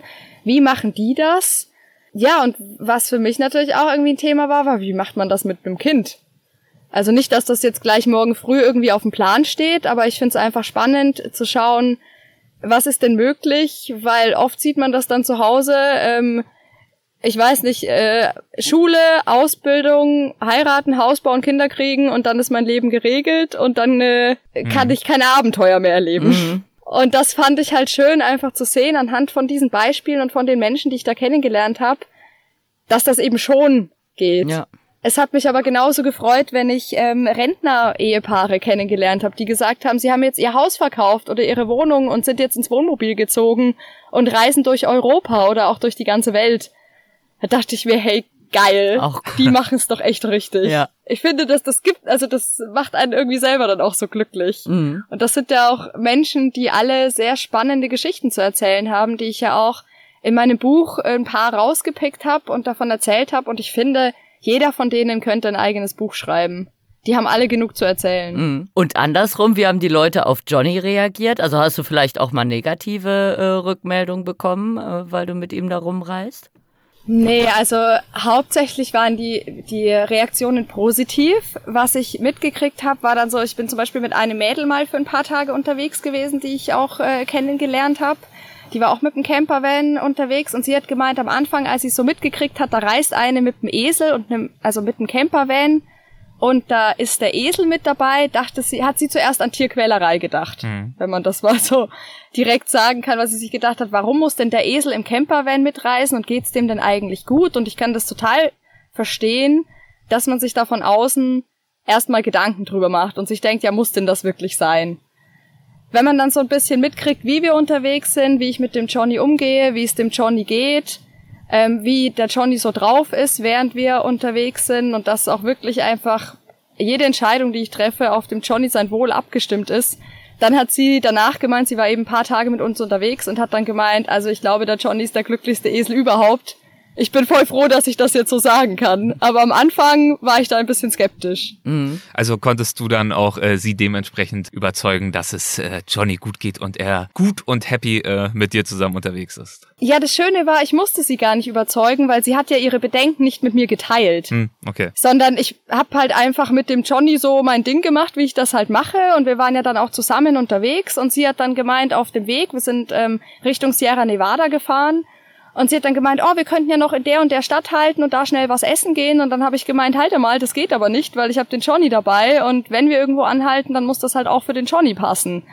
Solche Situationen waren da natürlich, wo ich dann auch gemerkt habe, ich bin tatsächlich mit dem Johnny im Campervan definitiv anders unterwegs als jemand, der einfach nur im Campervan mhm. reist, ohne Kind, ohne Haustier und irgendwie so sein Ding macht. Und da gab es ein paar solche Situationen, wo ich sie dann ausbremsen musste und gemeint habe, das geht aber mit dem Johnny nicht, das müssen wir anders planen. Oder pass auf, ich mach äh, die und die Route mit dem Johnny und ich baue da dann für den Johnny seine Weide auf und du machst das und das und dann treffen wir uns an dem Spot wieder. Und da hat sie dann gemerkt auch, oh, okay, da muss man ja ganz anders Rücksicht nehmen. Und die Lotta macht das aber auch und hat mir dann erst im Nachhinein eben mitgeteilt, was sie sich so gedacht hatte. Mhm. Das ist natürlich viel schöner, als wenn man sich am Anfang irgendwie rechtfertigen muss oder versucht, sich irgendwie zu erklären. Und das heißt, wenn du dann aber so eine Weide abgesteckt hast, äh, dann gehst du auch mal essen oder so und der Johnny bleibt da auf seiner Weide. Also ihr seid da nicht komplett aneinander geklebt. Eigentlich nicht. Also eigentlich gehe ich tatsächlich fast nie ohne den Johnny weg, weil selbst wenn ich mal äh, kurz auf den Campingplatz zum Duschen gehe oder aufs Klo, dann wird er mir schon hinterher und jammert schon, warum ich ihn nicht mitnehme und warum er nicht mit kann. Und ich hatte ein einziges Mal ein Restaurant, wo daneben eine Wiese war, wo der Johnny grasen konnte und ich konnte in Ruhe essen. Aber sonst habe ich immer geguckt, dass ich einen Platz finde, wo der Johnny mit kann oder wo ich ihn halt nicht alleine lasse oder es wird dann halt einfach nicht essen gegangen, sondern ich esse dann halt das Brot oder die Nudeln, die einfach noch da sind. Mhm. Also klar, Johnny äh, kommt an erster Stelle. Ich glaube, das wird deutlich. Ähm, das äh, führt hier und da dazu, dass man äh, ein bisschen umdisponieren muss, anders priorisiert. Es führt auch dazu, dass es natürlich hier und da ein bisschen anspruchsvoller wird, was die Übernachtung anbegeht. Es führt zu aufregenden Situationen vielleicht auch mal, wo sich äh, bestimmte Dinge nicht so gut kontrollieren lassen. Und ähm, vielleicht schauen wir einfach mal in dein Buch rein, in einen ganz kurzen Auszug, ja. wo das deutlich wird, dass es natürlich wunderbar ist, wenn man vom Überwinden Wintern und vom in den Süden fahren spricht und so weiter. Aber ein bisschen hast du es ja auch schon angedeutet, es gab mitunter doch auch mal, naja, Herausforderungen, auch ein bisschen Aufregung. Im Nachhinein ist das dann natürlich immer lustig, weil dann hat man was zum drüber schreiben. Mhm. Aber in dem Moment, ich habe das ja nicht geplant, dass da ein zweites Buch draus entsteht. Ja. Dementsprechend, äh, in dem Moment ist es dann immer nicht so witzig. Aber wir genießen es jetzt. Jetzt ist es ja vorbei, genau. deswegen äh, erfreuen wir uns mal an den Widrigkeiten, mit denen du es da zu tun hattest. Johnny, das ist nicht komisch, rufe ich. Na los, komm, ich hab dein Heu schon hergerichtet. Hallo. Peng! Plötzlich fällt ein Schuss im Wald. Ich zucke zusammen und werde mit einem Schlag mächtig nervös.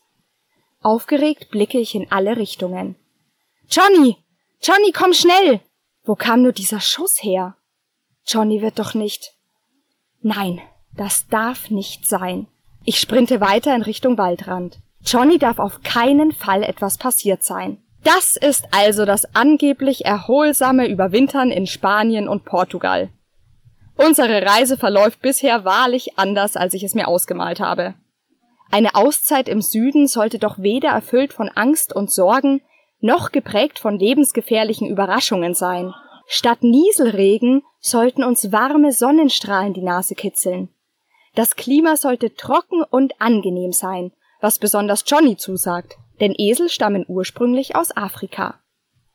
Ich dachte, es erwarten uns Wanderrouten an atemberaubenden Steilklippen, in malerischer Berglandschaft oder an verlassenen Stränden, barfuß im sonnengewärmten Sand unter Kiefern in der Hängematte oder auf Sanddünen am Atlantik.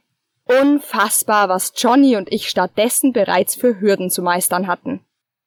Ja, und ein paar dieser Hürden hast du ja schon vorhin angedeutet. Nicht zuletzt das Wetter, das natürlich ähm, auch ordentlich aufs Gemüt schlagen kann, wenn man vor allem auch so viel draußen unterwegs sein möchte und auch muss in diesem Fall. Aber was war denn in diesem Fall los, als du diesen Schuss gehört hast? Das ist ja nochmal ein ganz äh, anderes Level an, an beklemmender Angst. Ja, das war so, da haben wir auch längere Zeit einen Platz gesucht, das war noch im Norden von Spanien, wo wir denn übernachten können.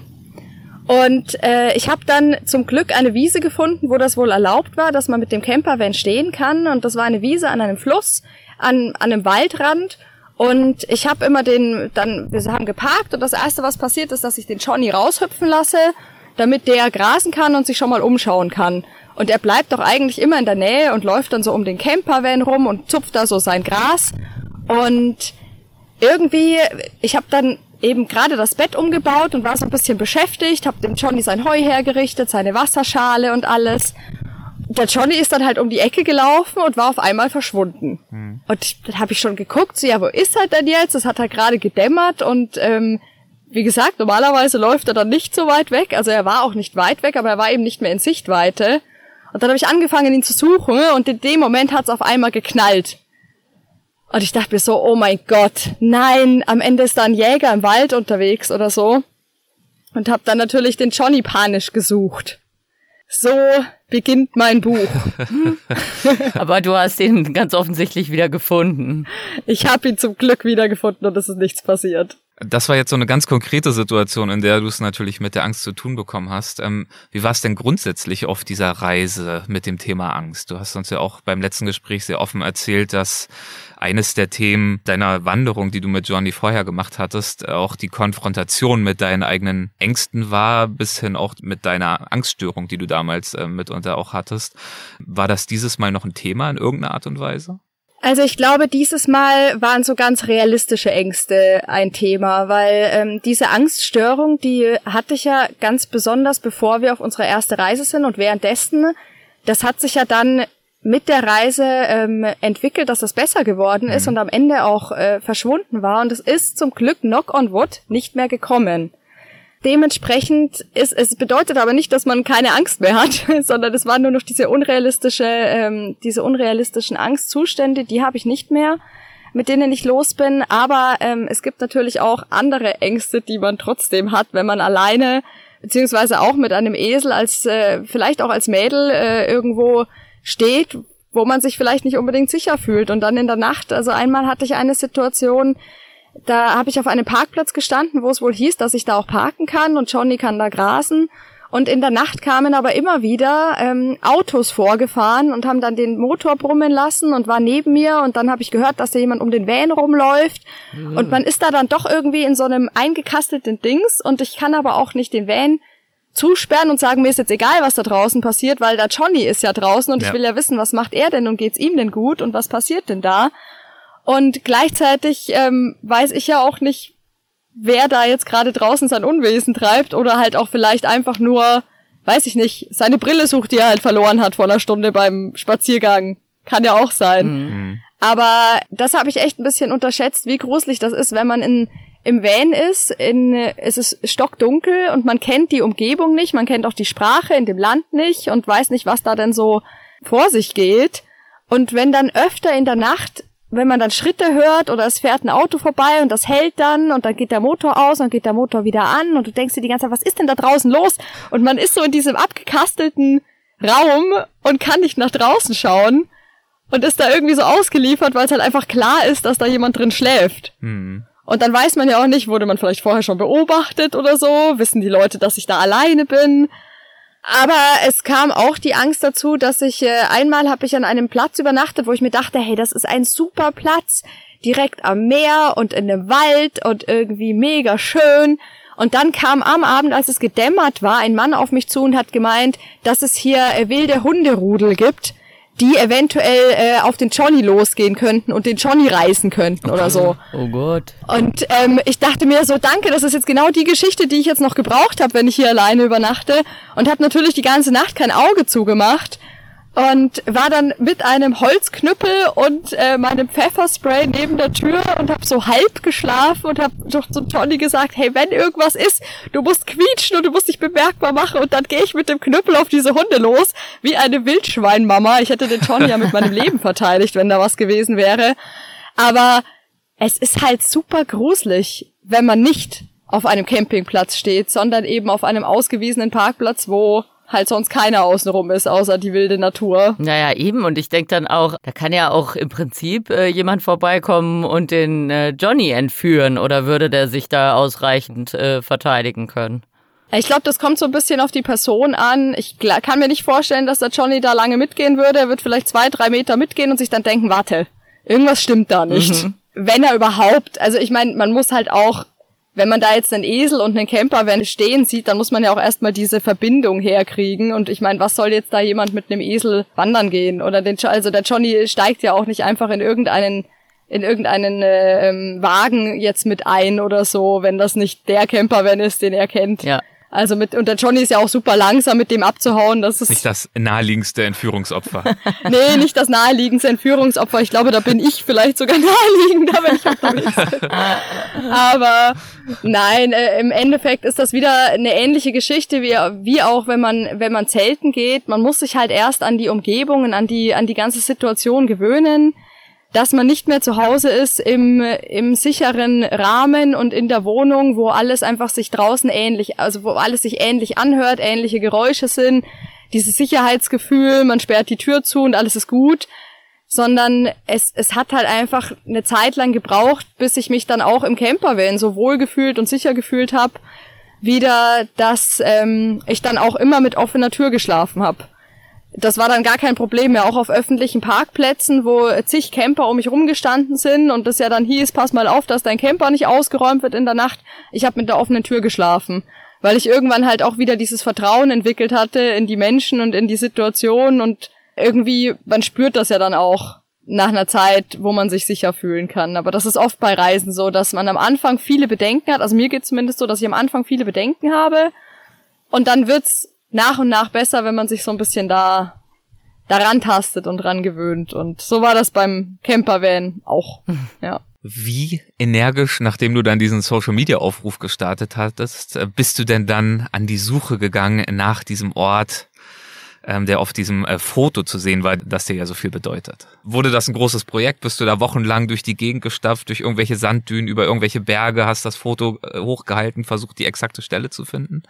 Nee, das war gar kein so ultra großes Projekt tatsächlich. Ich habe ich hab bisschen äh, geschaut, wo das eben sein könnte, habe mir dann diese verschiedenen äh, Tipps, die ich bekommen habe, eben auf Google Maps dann erstmal angeguckt. Dann kann man ja auch mittlerweile da das Männchen hinstellen und sich umschauen, obwohl man selber noch nicht da mhm. ist und kann dann auch ähm, sich die die Gegend umschauen oder es gibt ja auch Google Bilder und so und ähm, da habe ich dann halt verschiedene Plätze verglichen und ähm, Ausschlussverfahren getätigt. Ja, du möchtest darauf hinaus, ob wir das dann tatsächlich diesen Platz gefunden haben oder ob es vielleicht ein anderer wunderschöner Platz war, an dem wir dann schlussendlich angekommen sind, oder? richtig, richtig. Ist es dir gelungen? Das verrate ich nicht. Was? Das verrätst du nicht. Okay, das ist der Cliffhanger, den wir jetzt noch. Also wie das dann weitergegangen ist, ähm, das darf man dann gerne nachlesen. Muss man im Buch nachlesen. Ist das gemein? also das ist ja wohl die Höhe jetzt, so ein Cliffhanger hier. Das ist fies. Aber na gut, es gibt ja die Antwort im Buch.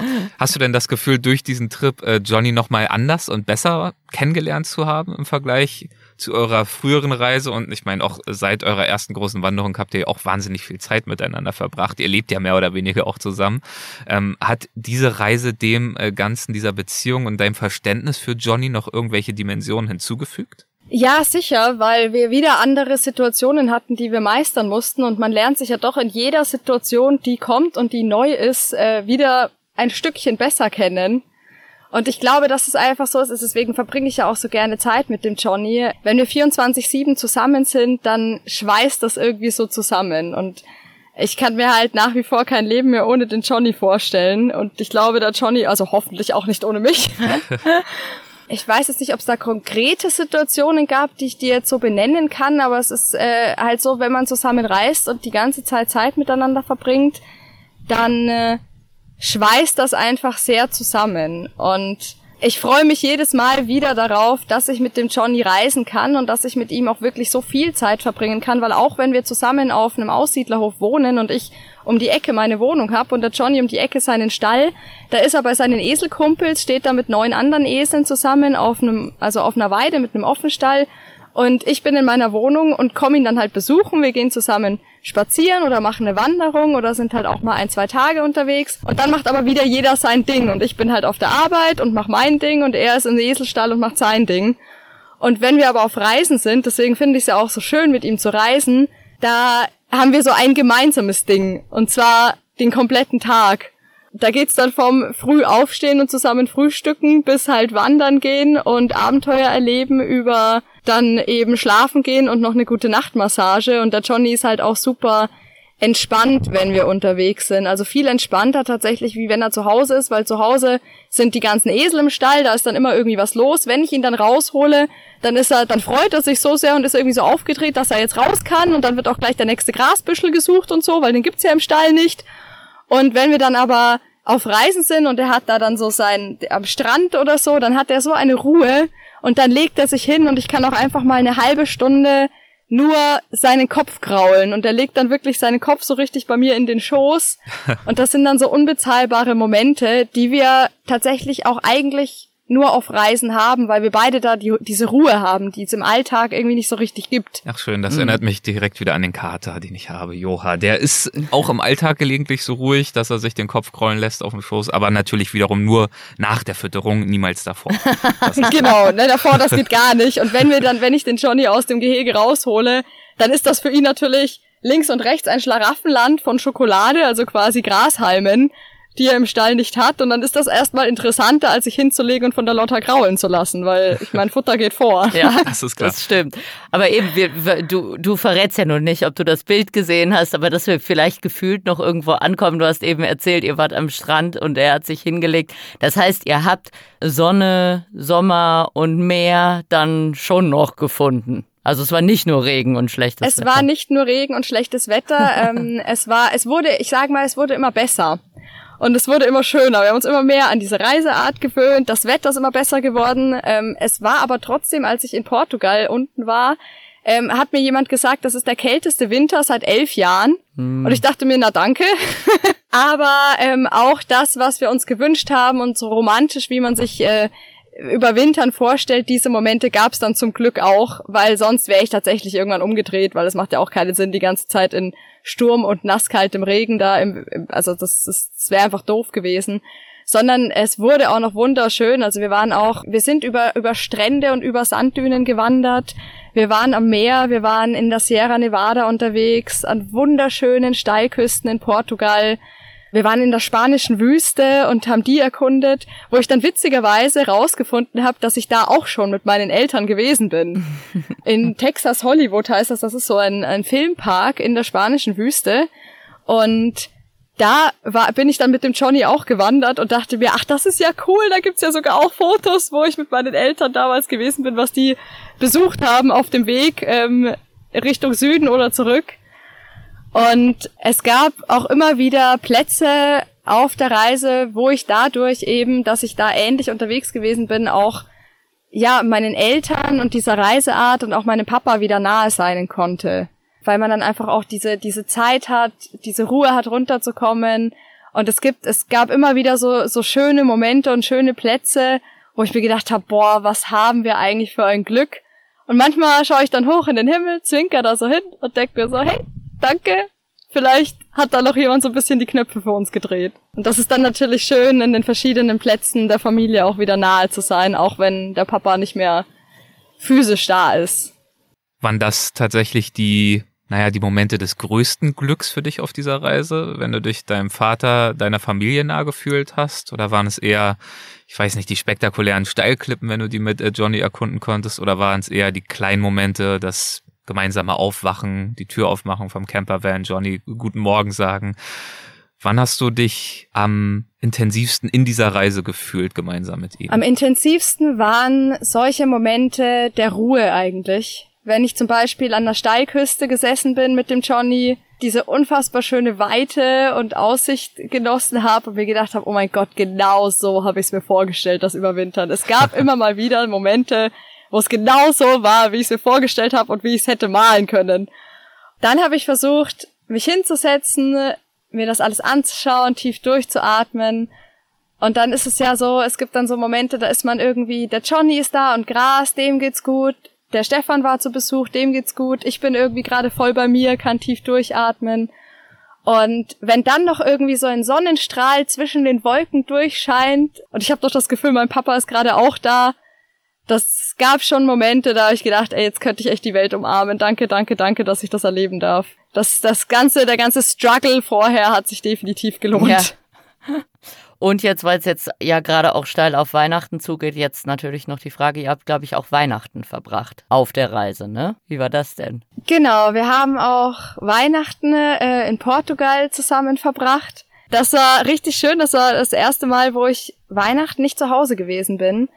Und Stefan war eben auch da, Johnny war da, wir haben uns einen wunderschönen Kiefernwald gesucht und haben da dann waren vorher in einem in einer Ortschaft unterwegs, wo wir uns gedacht haben, so die Menschen freuen sich immer so über Johnny, Jetzt äh, nutzen wir das mal, haben uns äh, Nikolausmützen aufgesetzt, für den Johnny auch eine, wo wir dann so Löchchen reingemacht haben und sind durch diese Ortschaft gelaufen, haben allen Feliz Natal gewünscht, also fröhliche Weihnachten und gewunken und ganz viele Menschen haben sich da gefreut. Das war so kurz vor Weihnachten, weil wir uns eben da gedacht haben, Mensch, wir, wir kriegen immer so viel geschenkt, also so viel Liebe auch und Freude geschenkt von den Menschen, die den Johnny sehen. Jetzt schenken wir das mal zurück.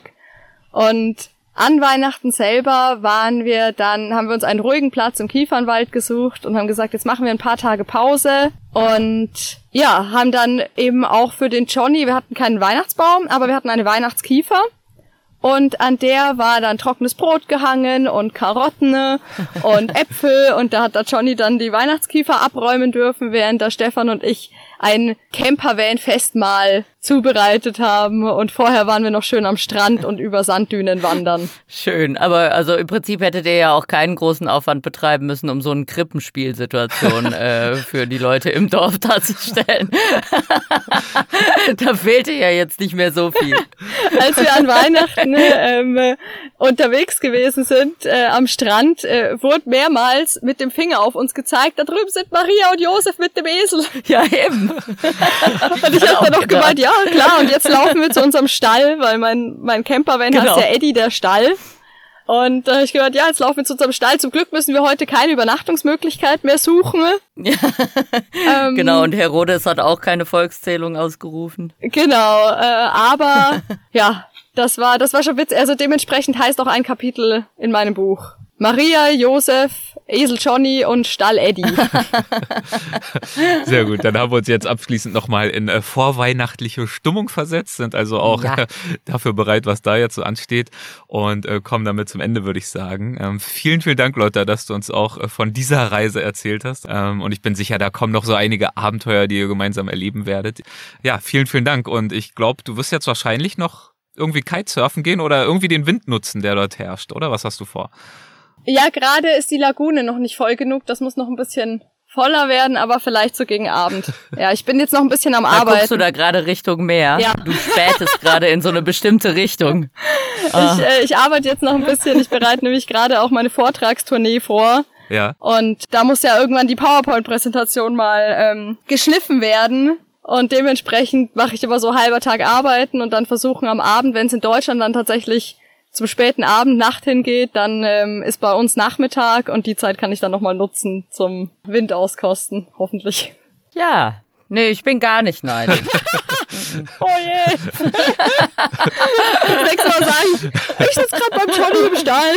Hast du ja versucht, indem du dich erst im Schrank platziert hast, aber na gut, jetzt ist es doch ja, rausgekommen. weil da tatsächlich äh, die wenigsten Windgeräusche sind und ja. ich habe auch gedacht, dass da das Internet am besten ist, aber das Internet ist noch besser, wenn ich mich draußen in Nähe des Restaurants setze. Schön, aber also dieser Moment äh, war für mich schon ein Highlight, als du da aus dem Schrank rauskam. Auf also, zuerst sah ich nur, zuerst sah ich die Hängematte, da war ich schon neidisch, dann sah ich den, die Palmendächer und dann die Palmen. oh.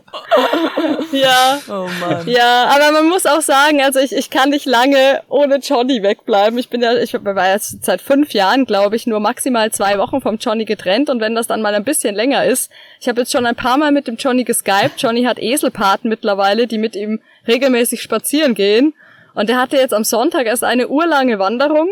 Dann habe ich eine Nachricht gekriegt, dass meine Nachbarin noch mit ihm eine Fackelwanderung gemacht hat mit den anderen Eseln. Und dann habe ich mitgekriegt, dass er noch eine Klangschalenmassage hatte, wo so eine Klangschale auf seinem Hintern stand. Und ich dachte mir, also der wird so verwöhnt, der vermisst mich wahrscheinlich gar nicht. Living the good life, auf jeden Fall. Ja, absolut. Und auf Skype ist er auch ja wunderbar. Dann können wir irgendwann noch mal einen Instagram-Livestream mit ihm machen, wo er dann der, unser, unser primärer Gast ist. Ja, das könnte das man bestimmt abmachen. Ja, ja, ich habe auch schon ein paar Mal jetzt mit ihm FaceTime oder, oder Skype gemacht. Ja, das ist ganz schön, ihn dann live zu sehen. Aber wir fliegen sowieso bald nach Hause. Ich freue mich schon sehr, ihn wieder zu knuddeln. Dann knuddel ihn mal auch von uns. Äh, grüß ihn schön ja. und äh, dir vielen, vielen Dank für heute. Dankeschön. Mach ich. Danke euch auch. Vielen Dank und habt noch einen schönen Tag. Vielen lieben Dank ja. euch auch. Tschüss. Das war Lotta Lubkoll zum zweiten und äh, ja, war doch schön, über ihre Erzählungen auch gedanklich mal wieder ein wenig mit Esel Johnny unterwegs zu sein, oder? Ja, Johnny auch mal wieder zu treffen. Ich meine, den hat man jetzt mittlerweile auch ein bisschen ins Herz geschlossen. Irgendwie schon, ne? Also ich muss sagen, also so ein Instagram-Livestream, so ein Travel Talk mit Johnny würde mich tatsächlich begeistern. Würde ich auf jeden Fall mal machen, wenn die da wieder aus ihren Palmen rausgekrabbelt kommt. Also das war wirklich eine Frechheit. Ja, das war wirklich eine Frechheit. Ich meine, ich will mich nicht beschweren. Nein, nein, ich gönne es ja, ihr ja. Ja, und wie, wie schon in der Folge angesprochen, ich meine, du bist ja selbst gerade erst aus Brasilien zurückgekehrt. Genau. Also ähm, du bist die Letzte, die sich da beschweren darf. Naja, ich und, und man genießt ja jetzt gerade auch noch mit Glühwein und Winter und das ist doch auch ganz schön. Genau, und so eine kleine äh, Prise Brasilien haben wir ja jetzt auch noch parat, nämlich äh, mit dir im Pantanal, die letzte Folge für dieses Jahr.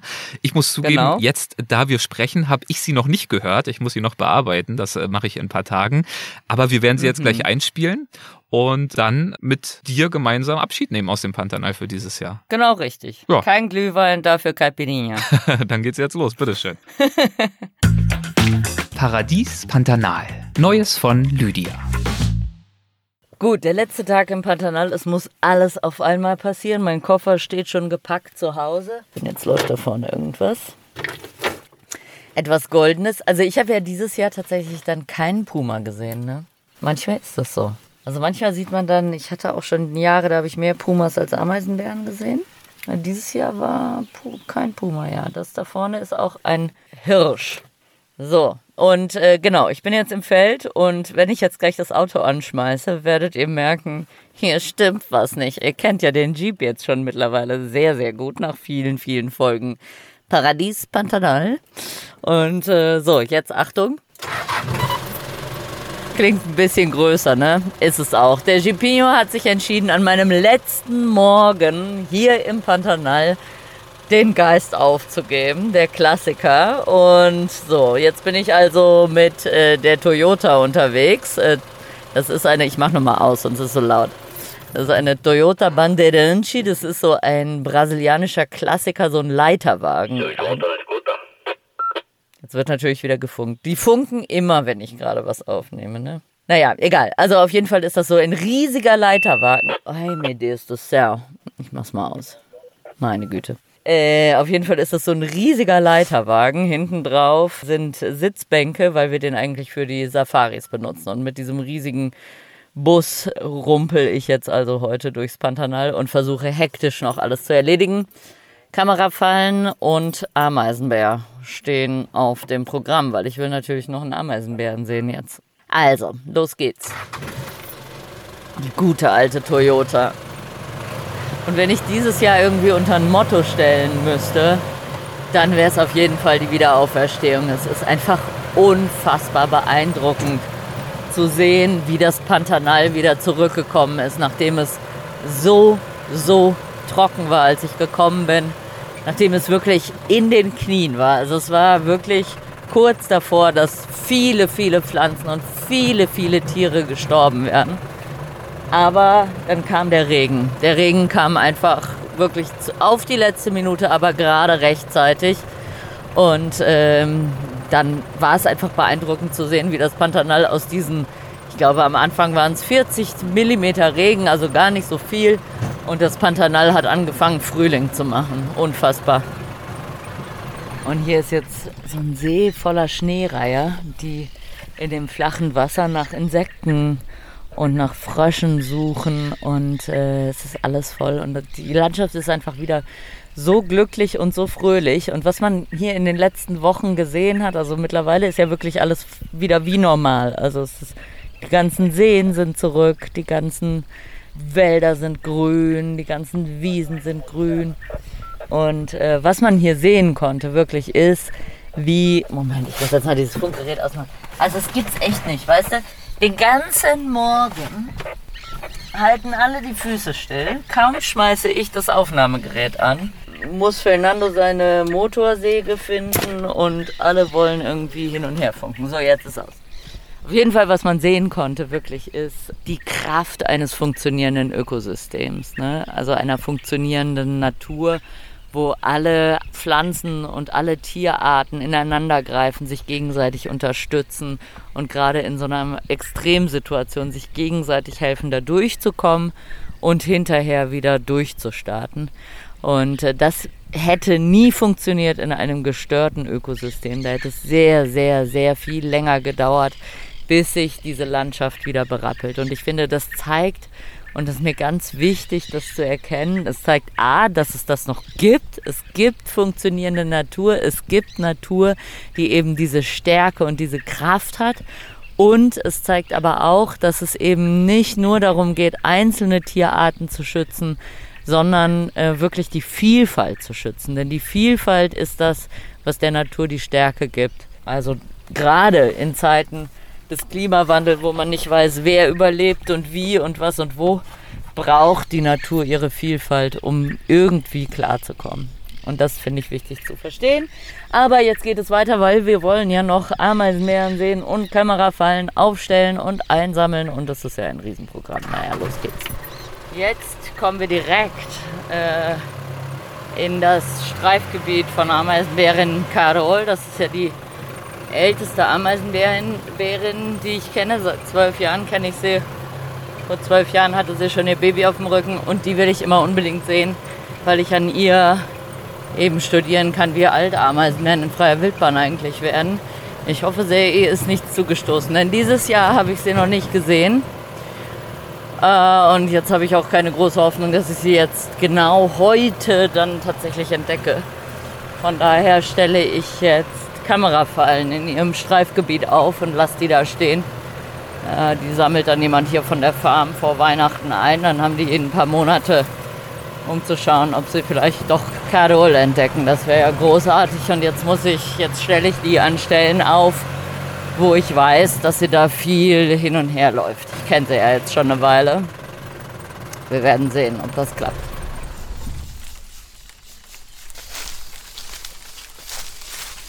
Hier ist ein sehr bekratzter Baum. Uh, super frische Kratzspuren. Perfekt. Sehr, sehr gut. Da bin ich sehr optimistisch, dass der was aufnimmt. So, feierlicher Moment, noch Fotos machen. Die letzte Kamerafalle vor einem Kratzbaum ist gesetzt. Nun hängt sie und macht Fotos, während ich weg bin. Und die bleibt jetzt hängen. Bin jetzt schon viel zu spät zum Mittagessen. Von daher jetzt nach Hause, Mittagessen, Koffer packen und ab geht's. Tschö, Pantanal dann. So, Forschungsequipment eingelagert. Jetzt muss ich nur noch duschen und den Koffer aus dem Haus tragen. Schönes Abreisechaos. Ich sollte ja eigentlich fliegen. Dann ist das eine Flugzeug ausgefallen, dann das andere. Jetzt fahre ich mit dem Auto. Das sollte eigentlich vor zwei Stunden da sein. Naja, ich habe Gott sei Dank in weiser Voraussicht mein Flugzeug nach Rio auf morgen früh gebucht. Von daher kann ich ganz entspannt sein. Und jetzt wird's ernst. Da vorne kommt schon der Fahrer mit dem Geländewagen. Boa tarde. Tô pronto. Ciao, gente. Rival. Ciao, ciao. Boa viagem. Tchau, tchau. Até a próxima, né? Obrigada, obrigada.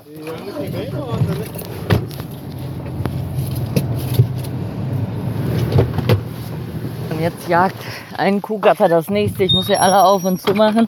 Und erst dann sind wir auf der Schotterstraße. Jetzt geht's erstmal Offroad. Und jetzt ist mir die Kette abgestürzt. Scheiße. Wir suchen uns irgendwie die Straße. Das ist so eigentlich nur so eine komplett zerfahrene Matschlandschaft. Nach dem Regen ist alles unter Wasser. Und Roberto, der Fahrer, sucht sich jetzt den Weg. Darum mache ich die Fahrt auch nicht selber. Also abgesehen davon, dass ich kein eigenes Auto habe. Aber ich glaube, ich könnte das gar nicht. Das ist so kompliziert, da zu finden, wo man jetzt gerade durchkommt und nicht stecken bleibt. Man muss ja nicht alles machen. Tranquilo. Jetzt der letzte Sonnenuntergang. Mittlerweile gibt es Radio, wir kommen also näher an die Stadt. Und jetzt geht die Sonne gerade groß und rot am Horizont unter. Vordergrund eine Pferdeherde mit ganz vielen Fohlen. Und wir rumpeln dem letzten Tor entgegen. Ah, acho que talvez no rancho do pescador. pescador. Vou abrir a porteira. Wir sind am letzten Tor angekommen. Die Sonne ist gerade untergegangen. Der Fahrer geht Pipi machen. So, Leute, der feierliche Moment. Ich schließe das letzte Tor. Und jetzt geht's von der sehr, sehr holprigen Sandstraße auf die holprige Schotterstraße. In einer Stunde sind wir in der Stadt. jetzt muss man Anschnallgurt benutzen. Das habe ich auch seit Monaten nicht mehr gemacht.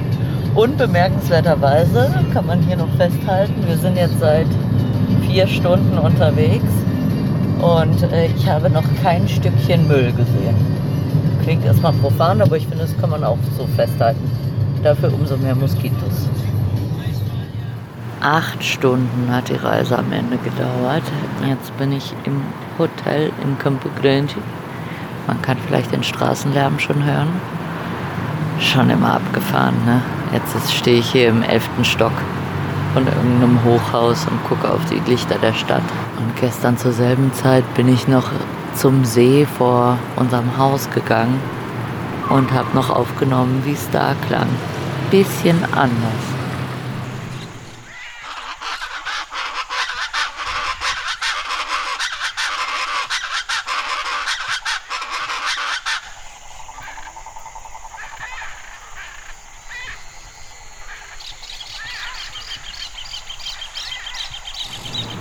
Nun denn, morgen wird die Stadt noch mal größer. Morgen früh fliege ich nämlich nach Rio.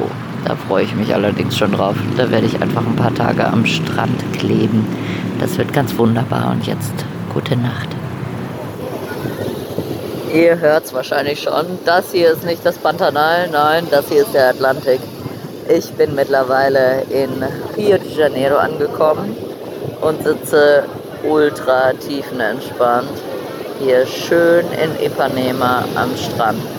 Ich bin vorgestern schon angekommen, habe gestern einfach mal einen Tag geschlafen und jetzt so langsam geht's wieder. Ist ja echt immer die letzten Wochen im Pantanal sind immer sehr, sehr stressig. Da passiert so viel auf einmal und äh, hinterher bin ich total erschöpft. Und äh, jetzt wird hier mal schön entspannt. Ich habe auch schon die erste Caipirinha getrunken.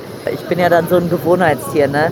Also es ist fast ein bisschen peinlich. Aber also wenn ich in Rio bin, dann gehe ich meistens immer an dieselben Orte. Also ich mache auch mal neue Sachen. Ich war am äh, Montag, also eben nachdem ich angekommen war, war ich bei der Horda de Samba am Pedra do Sal. Da erzähle ich gleich noch von.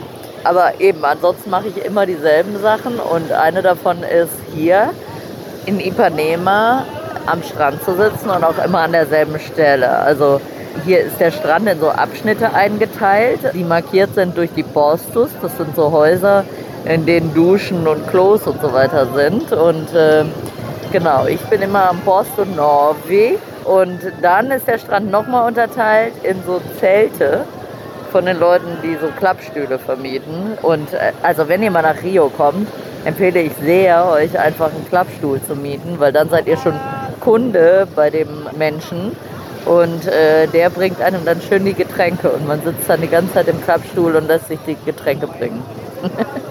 Gut, also Weltwach ist ja so ein Abenteuer-Podcast. Ich weiß ja eh nicht, ob ich da so richtig aufgehoben bin. Vielleicht bin ich jetzt auch aufgeflogen.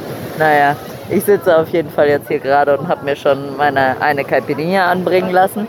Die äh, leckerste Caipirinha ist ja meiner Meinung nach die mit Limette, Maracuja und Ingwer kleines Rezept. Also falls ihr es nachmachen wollt, ihr nehmt eine halbe Limette, eine halbe Maracuja, einen Haufen Ingwer, so viel wie ihr wollt, und dann drei, so zweieinhalb Esslöffel Zucker und dann kommt da Cachaça drauf. Am besten finde ich den äh, 50 Yum, das ist der Super Billo Cachaça, aber der schmeckt gut. Auf keinen Fall Pitu, dann bringe ich euch um. Äh, davon will ich nichts hören. Gut, auf jeden Fall habe ich mir schon eine ranschleppen lassen, jetzt bin ich beim Bier und gucke mir den, äh, das Meer an. Und eben bin ich schon mal reingegangen. Man hört das ja im Hintergrund, das ist heute ganz schön wild. Und mir ist es ja ein Rätsel. Da stehen dann die Leute, also die Cariocas, die Leute aus Rio, stehen in der Brandung und unterhalten sich. Ich laufe direkt nebendran in die Brandung und werde komplett über den Haufen geworfen von diesen Wellen. Knie aufgeschlagen, so komplett an den Strand gespült. Während außenrum alle anderen total tiefenentspannt stehen und sich unterhalten. Ich verstehe das nicht. Also irgendwie die Wellen und ich sind keine Freunde. Aber ich verlaber mich hier etwas. Es ist natürlich eine völlig andere Welt. Also ich habe ja schon gesagt, ich war am Montag nach meiner Anreise beim äh, Pedra do Sal. Das ist einer dieser Granitfelsen hier in Rio. Äh, die hier überall so zufällig rumstehen und die Stadt zu so einer schönen Stadt machen. Und ähm, ich war da schon mal vor tausend Jahren. Da bin ich tatsächlich mit irgendwelchen random Dudes, die ich hier in Ipanema kennengelernt habe, noch äh, hingefahren, was man natürlich auf keinen Fall machen darf. Also wenn ich Empfehlungen geben darf, was man in Rio auf keinen Fall machen sollte, ist mit irgendwelchen random Dudes ins Auto zu steigen und wegzufahren. Aber ich habe es getan und es war toll. Denn am Pedra do Sal ist immer montags dann so eine Horda de Samba, das heißt so eine Samba Jam Session. Da steht dann ein Tisch, Leute außenrum. Und als ich damals da war, war das total gechillt. Da ist dann so ein Kiosk auf so einer Ecke, da kannst du dir Caipirinha holen. Und dann äh, legst du dich da schön auf den Felsen und äh, guckst dir da mit vielleicht 50 anderen Leuten oder so die Jungs an, die da unten Samba spielen. Diesmal war es etwas anders. Also ich wollte da gerne hin. Schon seit Ewigkeiten war dann immer montags nicht da. Jetzt bin ich montags angekommen, also habe ich gedacht, ja los. Hier, was man im Hintergrund hört, sind übrigens die ganzen Strandverkäufer hier in Ipanema. Queijo Oregano, eins meiner Lieblingsessen hier. Äh, das sind so verbrannte Käselutscher. Das ist super. Also hier in, in Ipanema muss man immer einfach nur sitzen. Es passiert alles um einen rum. Es ist kein einsamer Strand, aber es ist ganz, ganz, ein ganz großartiges Chaos, das ich sehr liebe. Nun denn, also ich zum Pedra do Sal in Erwartung einer gechillten Samba-Runde, nachdem ich da irgendwie drei Monate im Nirgendwo saß. Aber nein, das ganze Viertel war ein einziges Chaos, eine riesige Party. Und äh, also ich habe irgendwann mal jemanden gefragt, wo denn wo denn der Pedra do Sal ist, weil ich mich irgendwie, ich dachte, ich hätte mich in diesem Viertel verirrt. Aber siehe da, ich stand davor. Es standen nur so viele Leute drauf. Äh, aber die Horda di Samba hat stattgefunden, verrückterweise. In diesem ganzen Getümmel stand irgendwo dieser kleine Tisch, der damals schon da gestanden hatte, mit den Leuten, die dann Samba gespielt haben.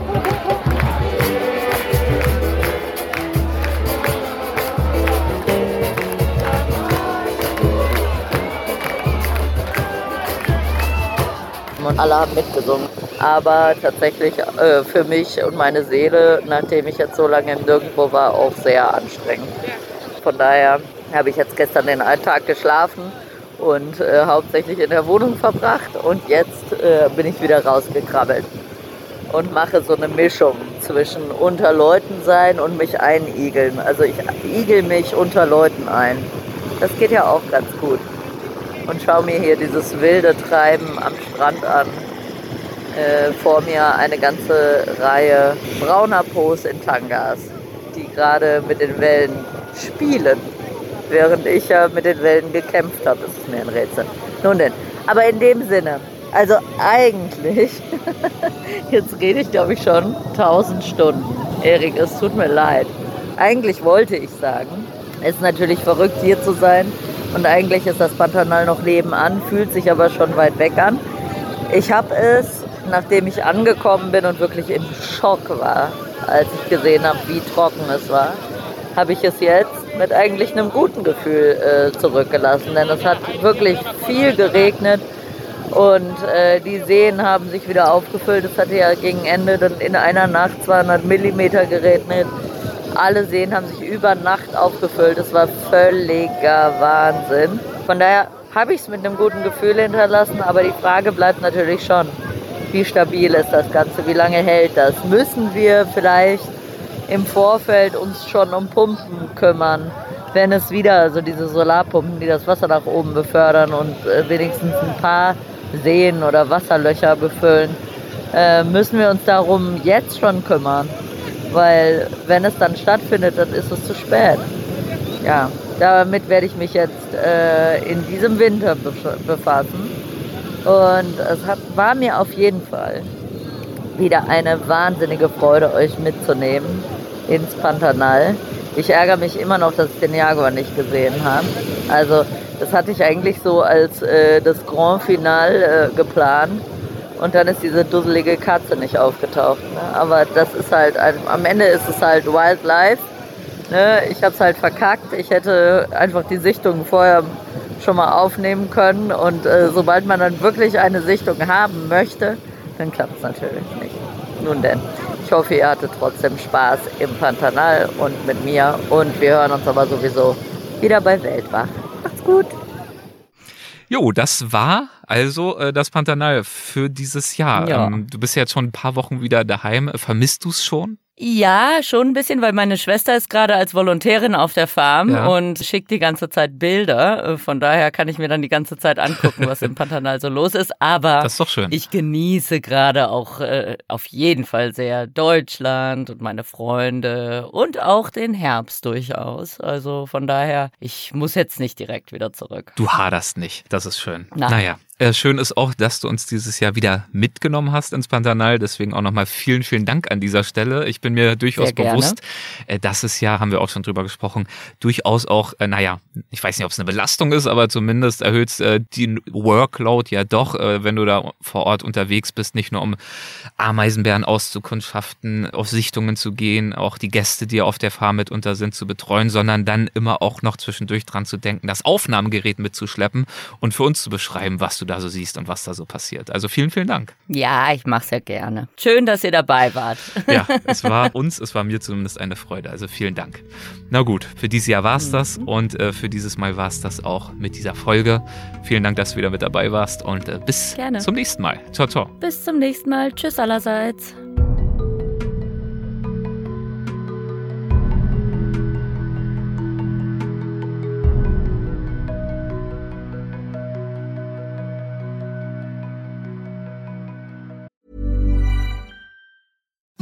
Imagine the softest sheets you've ever felt. Now imagine them getting even softer over time. That's what you'll feel with Bowl and Branch's organic cotton sheets. In a recent customer survey, 96% replied that Bowl and Branch sheets get softer with every wash. Start getting your best night's sleep in these sheets that get softer and softer for years to come. Try their sheets with a 30-night guarantee. Plus, get 15% off your first order at bowlandbranch.com. Code BUTTERY. Exclusions apply. See site for details. Even when we're on a budget, we still deserve nice things. Quince is a place to scoop up stunning high-end goods for 50 to 80% less than similar brands. They have buttery soft cashmere sweaters starting at $50, luxurious Italian leather bags, and so much more. Plus, Quince only works with factories that use safe, ethical, and responsible manufacturing. Get the high-end goods you'll love without the high price tag with Quince. Go to quince.com slash style for free shipping and 365-day returns.